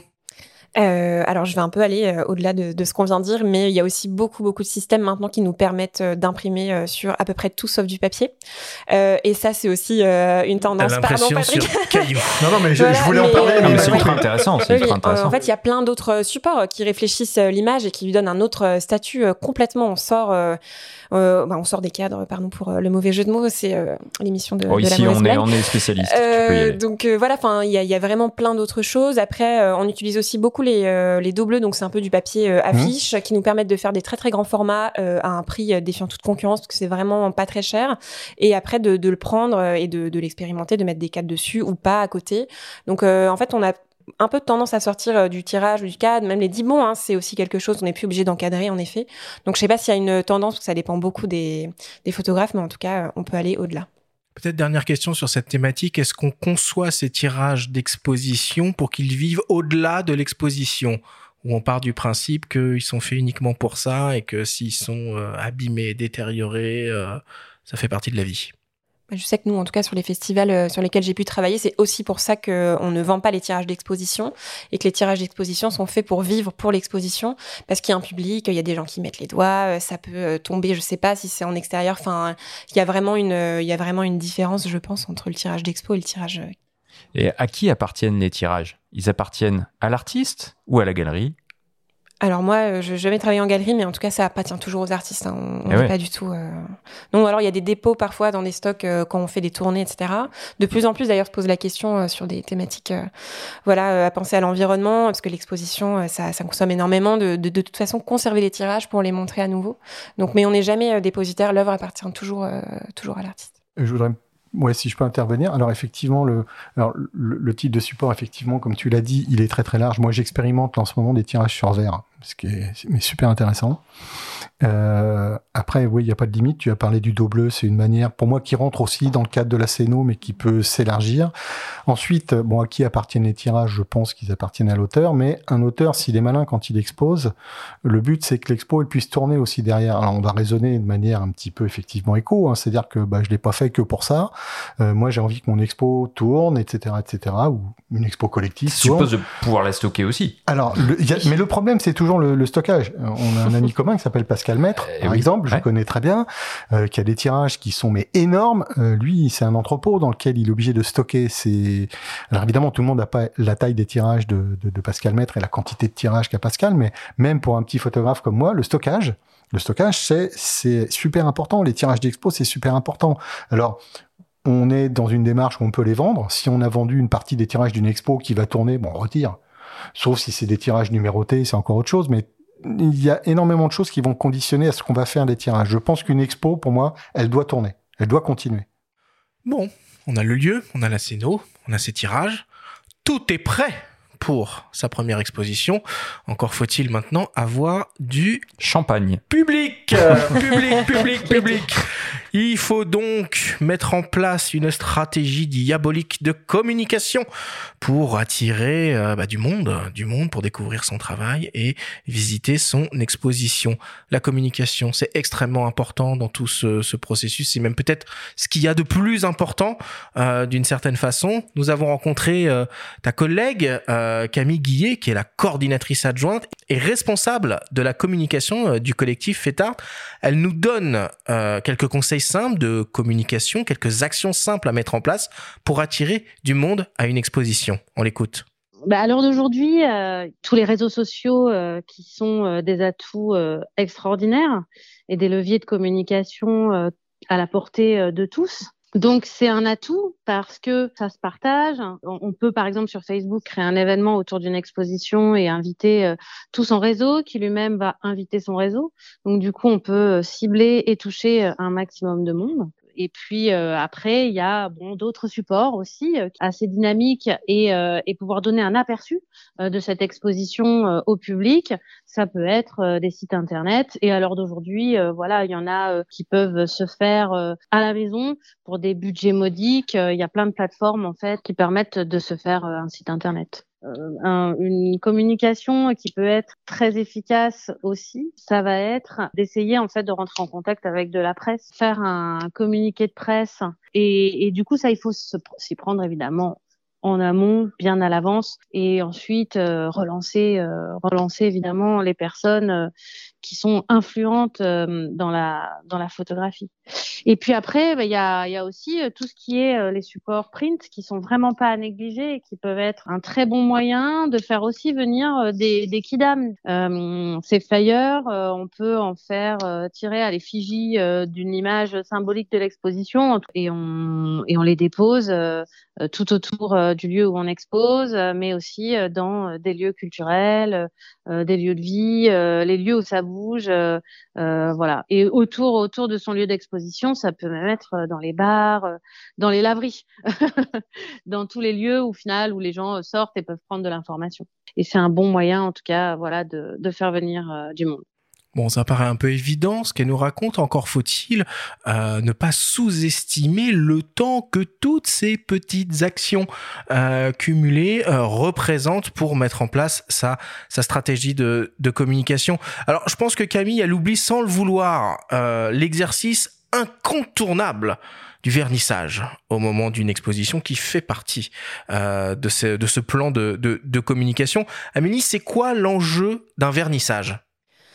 L'enjeu d'un vernissage, euh, comme on disait tout à l'heure, c'est euh, déjà de recueillir euh, des premiers avis sur le travail qui a été fait, d'une part, et aussi de penser à l'après. C'est un peu, ça, ça, paraît un peu terrible de dire ça puisque c'est souvent le premier jour ou même la veille de l'ouverture, mais en fait un vernissage qui est réussi, on pense à l'après, on pense à la manière dont l'exposition va vivre après, va être reçu par le public, mais euh, dont aussi on arrive à un moment donné à planter une graine, euh, et là je parle plutôt du côté professionnel, dans l'esprit d'un professionnel qui pensera à nous pour une exposition sur telle thématique, pour euh, une publication, un portfolio dans un magazine.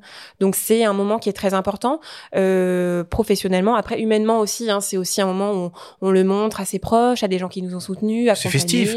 communauté, voilà, c'est pas, enfin on n'est pas que, et c'est évidemment très sérieux, mais, et puis souvent d'ailleurs il y a deux temps de vernissage, hein, un temps professionnel professionnel vraiment avec la presse euh, qui est importante comme le dit Camille et aussi avec euh, pour le coup le grand public. Et c'est deux temps de, de partage mais c'est un moment qui est important et je pense qu'il y a pas mal d'enjeux parce qu'il faut convertir euh, le tir. Il faut que tout se travaille Et on invite qui? On invite tous azimuts ou au contraire, on fait une, une sélection très précise, ultra VIP Je pense que ça dépend, ça dépend vraiment, mais je pense qu'il faut euh, alors nous, en tout cas, c'est ce qu'on fait sur le festival Circulation, mais on, est, on a quand même une plus grande ampleur, mais euh, d'inviter la presse euh, pour un temps privilégié, vraiment, puisqu'on a envie de... Parce qu'en fait, c'est vrai que le vernissage, c'est un petit peu problématique parfois, parce qu'il y a parfois énormément de monde, des gens qui sont aussi là pour se retrouver, donc il y a un coup de pour champagne. picoler à l'œil, ouais. Hein. Hein, on regarde pas trop les photos. on n'aura que du jus de fruits. donc c'est différent, hein, le moment public, je pense qu'il faut inviter la presse, il faut inviter des pros, et la, la, question de prospect, voilà, c'est très marketing mais en fait, ça compte. Euh, si on a envie d'exposer dans un festival, si on a envie d'être publié euh, dans un magazine, en fait, c'est le moment où on dit, bah voilà. Et euh, comme on disait tout à l'heure, c'est la première fois qu'on va voir les œuvres pour de vrai, qu'on aura le photographe qui peut parler de ses œuvres aussi. Donc, c'est un moment qui est important. Et c'est quoi un vernissage réussi? Alors, c'est ce qui va en découler? C'est avoir les parutions qui comptent avec les titres de presse ou les influenceurs qui comptent? Hum, à quel moment tu sens qu'il est réussi le, le vernissage? Je pense qu'on sent qu'il est qu'il est réussi quand il y a un vrai intérêt et qu'on a réussi aussi à parler à des personnes euh, qu'on n'aurait pas réussi à attraper, en tout cas à mobiliser euh, hors de ce temps-là, puisque finalement euh, il y a aussi parfois des journalistes qui se déplacent pas, hein, enfin pas pour le vernissage en tout cas, mais euh, si on arrive à ouvrir des discussions avec des personnes qu'on n'aurait pas côtoyées autrement, je pense que là c'est réussi. Donc c'est un peu aussi, et puis ça, parfois c'est sur le long terme, on n'a pas forcément des publications dans les jours qui arriarrivent, mais euh, voilà.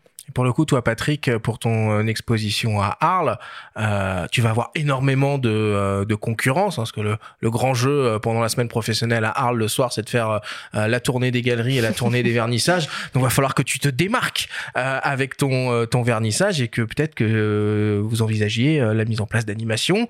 vous avez prévu quelque chose ou pas? Bah, on, on, est encore en, en, stade final de réflexion, on va dire. Alors, c'est vrai qu'on s'inscrit dans un contexte particulier, c'est Arles, donc des expos, il va y en avoir un paquet, vernissage aussi.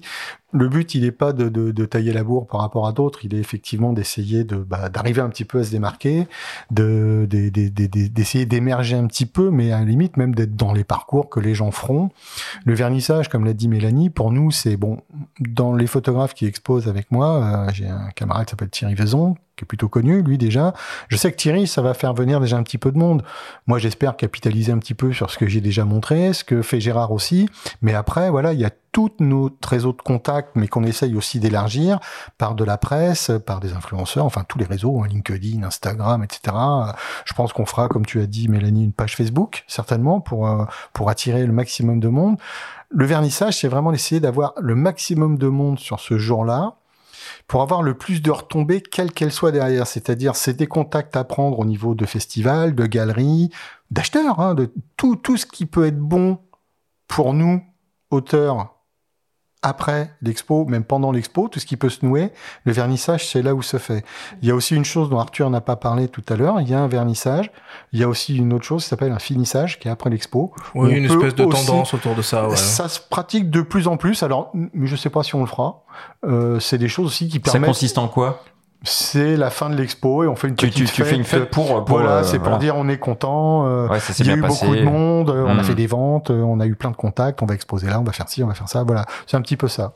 Il y a un truc intéressant que tu disais là, c'est un peu comme les premières parties de, de concerts en musique, c'est finalement d'exposer ensemble ou de profiter peut-être de l'aura euh, de, la, de, la, personnalité. Euh... Alors l'expo à Arles, elle est née en fait euh, bah, par l'entreprise du propriétaire de la galerie, donc est un ami, Gérard Niemiecki. Euh, en fait, il connaissait très bien mon travail. L'autre auteur qui sera exposé, Thierry Vaison, il connaît aussi très très bien son travail. Le travail de Thierry fait que nos trois travaux se complètent mais à merveille. C'est-à-dire qu'on est chacun dans des univers complètement différents, mais graphiquement, visuellement, tous en boîte. Moi, j'étais étonné déjà avant même qu'on fasse nos choix d'images quand on s'est rencontrés, on s'est rencontrés là il y a pas encore longtemps, il y a trois semaines, on regardait nos travaux, on se dit mais c'est incroyable, on a l'impression que les images elles ont été faites pour se compléter, se suivre, etc. Tout ça va influer sur la scène aussi. Et les choix qu'on avait peut-être un peu au départ, on va peut-être un petit peu les retransformer. Je rebondis, j'élargis un petit peu par rapport à tout à l'heure. J'ai un choix très précis d'images, mais que j'ai élargi, j'ai une dizaine d'images en plus, au cas où, quand on va accrocher, quand on va mixer, mêler un petit peu les choses ou pas, bah du coup peut-être retirer celle-là, mettre celle-là. Ah, pour même laver, comme disait Mélanie tout à l'heure, changer l'accrochage. Exactement, moment, exactement. Non, non, mais Donc on prévoit toujours un peu plus. Quand oui, même, hein, enfin ouais. moi en tout cas c'est c'est ce qui est prévu dans ce sens-là. Alors c'est un budget hein, parce que des, des tirages, bon nous on a opté pour un tirage 40-60 hauteur ou largeur ou du 40-40 parce qu'on va exposer aussi des carrés. Euh, c'est un coût. Moi j'ai pris le parti d'exposer sur de la tôle, hein, sur du dibon euh, direct. C'est un coût. Donc euh, effectivement je vais m'en faire quelques-unes en plus. Mais bon, voilà, tout ça, ça, ça, ça se budgétise, hein, c'est important. Bon, ce sera le mot de la fin. Je vais devoir mettre un terme à cette discussion et il est temps que l'on passe au débrief.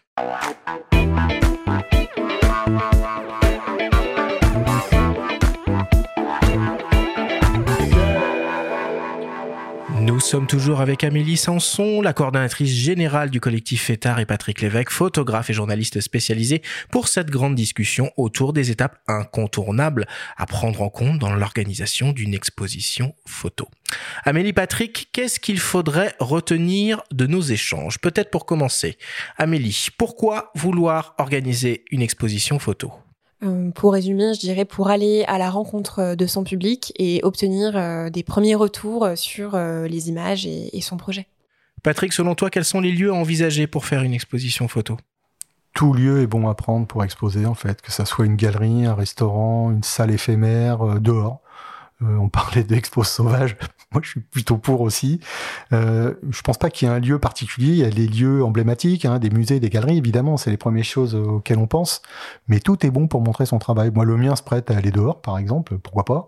Euh, J'envisage d'exposer dans des conteneurs. C'est pas un truc nouveau, hein, mais ça va bien avec mon boulot. Ça pourrait être accroché n'importe où. Ça me convient. À partir du moment où c'est vu. Le but pour un photographe, c'est d'être vu. Donc, quel que soit l'endroit, faut qu'on soit vu.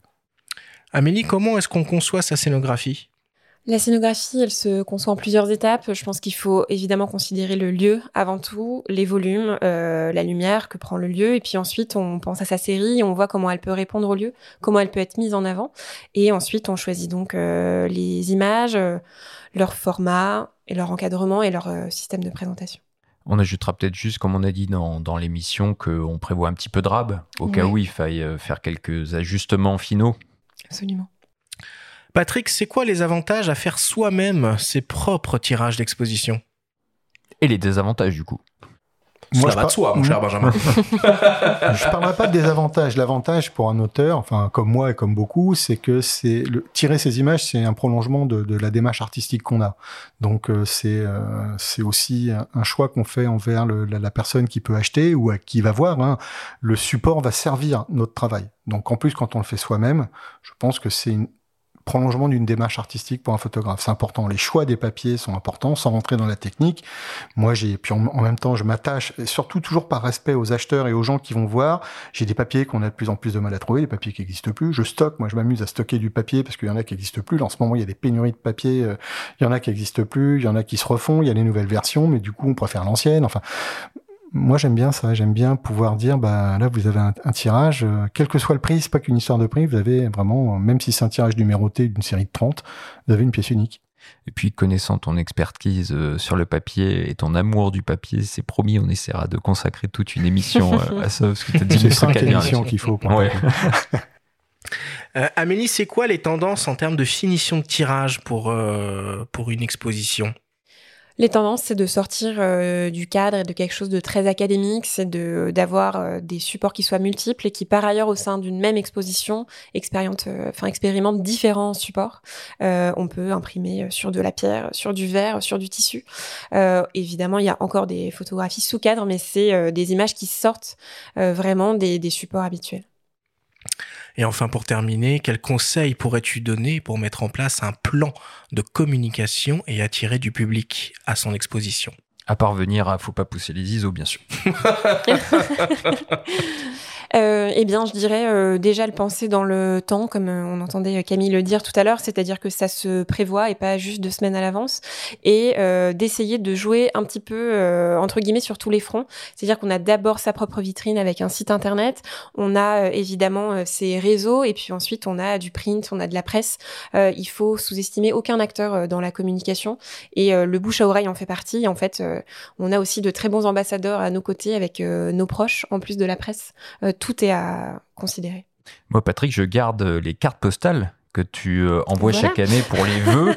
et qui sont des cartes postales de tes œuvres, hein, finalement. Donc c'est des petits trucs qui marchent et qui restent. Mais de toute façon, tout est bon en matière de com, qu'on expose ou qu'on n'expose pas. Euh, euh, euh, il faut qu'un un artiste, il se doit d'exister. Donc tous les moyens sont bons pour exister. La période des vœux, ben, c'est une manière de montrer une manière de montrer son travail. Moi, j'ai dit quelques cartes postales pour moi, hein, quelque part. Je les envoie, je les donne. Ça sert de support de com. Quand on rencontre des gens de galeries, des gens de festivals, ben, on laisse une carte, une carte postale, une petite tout est bon en matière de communication. Et pour aller dans plus loin de ce que disait euh, Mélanie, le, nerf de la guerre pour un galériste, pour un festival, pour un photographe, c'est le réseau de contact. Donc plus le réseau de contact est large, y compris il faut pas pousser les ISO bien entendu, hein, mais plus c'est large, plus ça va permettre de communiquer de manière vaste et d'avoir le maximum de monde. Voilà. Amélie, Patrick, merci beaucoup pour toutes vos explications. Merci.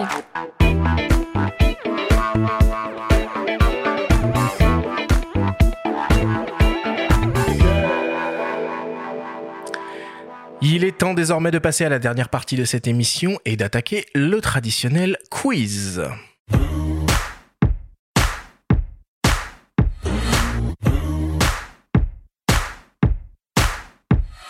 Le principe du quiz est très simple. Nous avons reçu des questions de la part de nos auditeurs qu'ils vous ont posées via notre compte Instagram en lien ou non avec le sujet de cette émission. Nous en avons sélectionné quelques-unes et vous allez avoir seulement 30 secondes et pas une de plus pour tenter d'y répondre le plus clairement possible. Amélie Patrick, avez-vous bien compris la consigne? Oui, oui. Oh là Pour Patrick, ça va être dur. On en prend, madame. 30 secondes. Allez, on commence avec une question qui t'est destinée, Amélie, et exceptionnellement, la question va être posée par la voix de son auteur, Romain Natier. On l'écoute. Concernant euh, les expositions, que pensez-vous du financement participatif? Je pense que le financement participatif, ça reste une alternative. C'est tellement dur aujourd'hui de trouver des fonds euh, pour monter une exposition. Et euh, ça a aussi un avantage en termes de communication, puisque ça fédère une communauté. Euh, ça permet aussi de voir à quel point on est soutenu, c'est hyper valorisant. Et euh, il y a aussi des plateformes de crowdfunding qui ont une énorme communauté et euh, qui peuvent communiquer sur le projet aussi. Donc je pense que c'est tout à fait à valoriser. C'est pas la seule possibilité, mais c'est une chance de pouvoir en bénéficier. Est-ce qu'il y a une plateforme euh, qu'on indiquera plus qu'une autre? Il y a Ulule pour les bouquins, par exemple. Oui, euh, il y a Kickstarter aussi, euh, avec qui on a travaillé cette année sur Circulation, euh, qui euh, finance ce type de projet, notamment lié à l'édition. Parfait. On ne peut plus clair. Deuxième question, toujours pour toi Amélie, qui nous vient d'un dénommé Célic95. Célic se demande comment promouvoir une série photographique autour du handicap mental, psychique et moteur? Une question très précise. Après, il y a des moyens de promotion, euh, toutes séries confondues, un peu importe la thématique. On en revient euh, sur les biais de communication, etc., les réseaux. Et euh, il faut pas, euh, par ailleurs, sous-estimer le, le poids et l'intérêt que peuvent avoir des acteurs qui ne sont pas des acteurs culturels, mais qui travailleraient dans le milieu, bah, alors là, pour le coup, en lien avec le handicap, euh, des fondations, mais des hôpitaux aussi. Finalement, euh, on peut aussi mettre des images dans des hôpitaux, on peut mettre des images partout. Euh, essayer d'identifier des acteurs qui sont pas que des acteurs culturels. Il n'y a pas que des musées euh, dans la vie. Euh, Il y a aussi d'autres gens qui sont intéressés par l'image. Ce sera ta citation. Il n'y a pas que des musées dans, la vie. Troisième question pour toi, Patrick, qui nous vient d'un dénommé Stéphane. Stéphane se demande, au moment de l'impression, est-ce qu'on laisse l'imprimante gérer les couleurs ou est-ce qu'on laisse Photoshop s'en charger? Bon, déjà, je leur ai dit qu'il aurait dû lire Le Monde de la photo. Il aurait eu la réponse à sa question. Euh, bah, tout dépend de la démarche dans laquelle on s'inscrit. 30 Un- secondes, Patrick, Un, 30 un secondes. amateur peut se, co- peut se contenter de laisser l'imprimante euh, tout seul gérer son tirage. Ça sera pas forcément le bon choix. Le meilleur est de laisser Photoshop et la gestion de la couleur faire son boulot. C'est-à-dire qu'on est sûr que chaque tirage qu'on fera sur ce principe-là sera toujours le même, avec le même papier, bien entendu. C'est la- l'assurance de la qualité. Écoute, la réponse est très claire. peut pas faire Laissons plus court. Photoshop travailler. C'est d'une concision euh, remarquable. Vous m'avez dit de cours. Quatrième question, toujours pour toi, Patrick, qui nous vient d'une dénommée Nina. Nina se demande comment imprimer des photos géantes co- à coller, comme JR.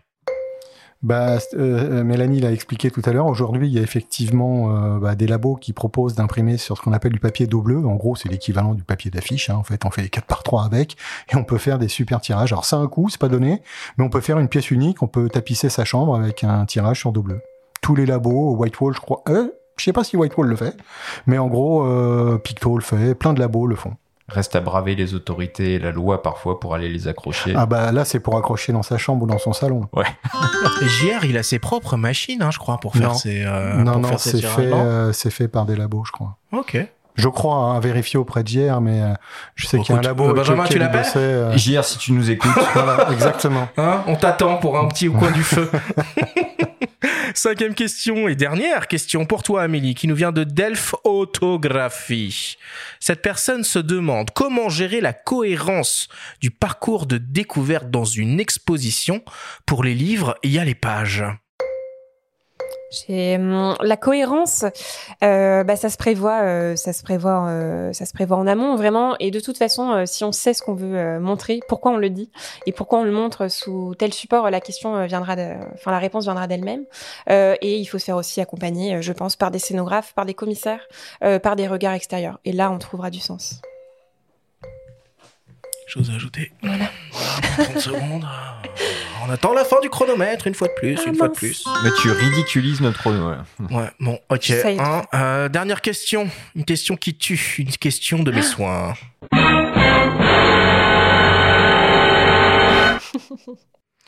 Chardonnay ou rosé pamplemousse pour un vernissage? C'est pas très loi et vin hein, comme question. Pas du tout.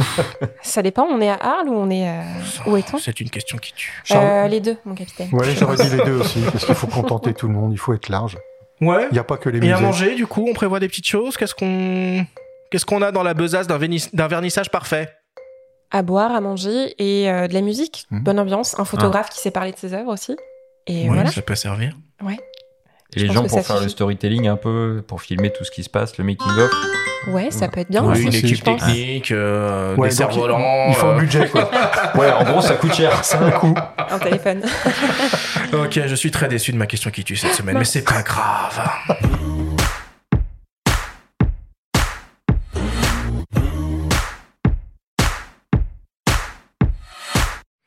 Nous voilà désormais à la fin de cette émission. Amélie, Patrick, c'était évidemment un plaisir de vous avoir avec nous à nos micros. Quelles sont vos actualités respectives en ce moment Amélie, circulation, c'est fini dimanche. Qu'est-ce qu'est-ce qui se passe après? Fini le 29 mai. Alors après, eh bien, on va lancer euh, l'appel à candidature pour l'édition 2023 de Circulation. Allez, on enchaîne. Déjà, donc c'est parti, on est dans le futur, on pense à- au printemps 2023 et on a actuellement aussi une exposition mais qui se finit le 29 mai, vraiment tout finit fin mai pour nous sur euh, les quais de Seine au niveau du, des quais des Célestins, Euh, une exposition une exposition Visage d'Europe euh, qui présente voilà un panorama de la photographie européenne également et par contre si vous êtes de passage à Prague ou à Berlin pendant l'été, on organise dans le cadre de la présidence française au Conseil de l'Union européenne une exposition sur la jeune photographie, sur la thématique euh, écologie et environnement. Donc en extérieur, à Berlin et à Prague. Euh, voilà, n'hésitez pas. Ah, c'est le bon endroit pour ça, Berlin. Oui, Vous êtes très calé Europe, hein, j'ai l'impression quand même à Fédra. très calé Europe. Hein, faut, faut, faut, faut, faut grandir, faut grossir, faut aller voir plus. Alors on plus demande loin. que ça, hein. Euh, l'international nous attend. Ça marche. En tout cas, merci beaucoup euh, d'être venu et euh, bah, d'avoir partagé euh, tout ça avec nous. C'était, euh, c'était évidemment super. Merci à vous, c'était un plaisir. Patrick, une expo à Arles cet été, quoi d'autre? Bah, une expo à Arles cet été. C'est déjà une- bien, C'est hein. une grosse expo, c'est déjà très très bien. Une expo avec en plus d'autres photographes de, de grand talent, donc c'est un vrai plaisir. Et puis, euh, juste pour rester technique, j'attends un petit peu de papier à tester. Là, il y a des nouveautés qui arrivent, donc euh, ça peut donner des idées pour d'autres expos. Tu nous invites à ton vernissage. Il n'y a pas de problème, avec grand plaisir. plus j'ai de monde, mieux c'est. Ça marche. Merci beaucoup, Patrick, d'avoir été, euh, d'avoir été avec nous. La semaine prochaine, c'est Masterclass avec un duo de photographes, Damien Domaine et Sylvain Garderès, spécialistes dans le reportage de mariage. Avec eux, nous allons découvrir toutes les facettes de cette spécialité incontournable pour de nombreux photographes. Merci à tous de nous avoir écoutés, prenez soin de vous et à la semaine prochaine.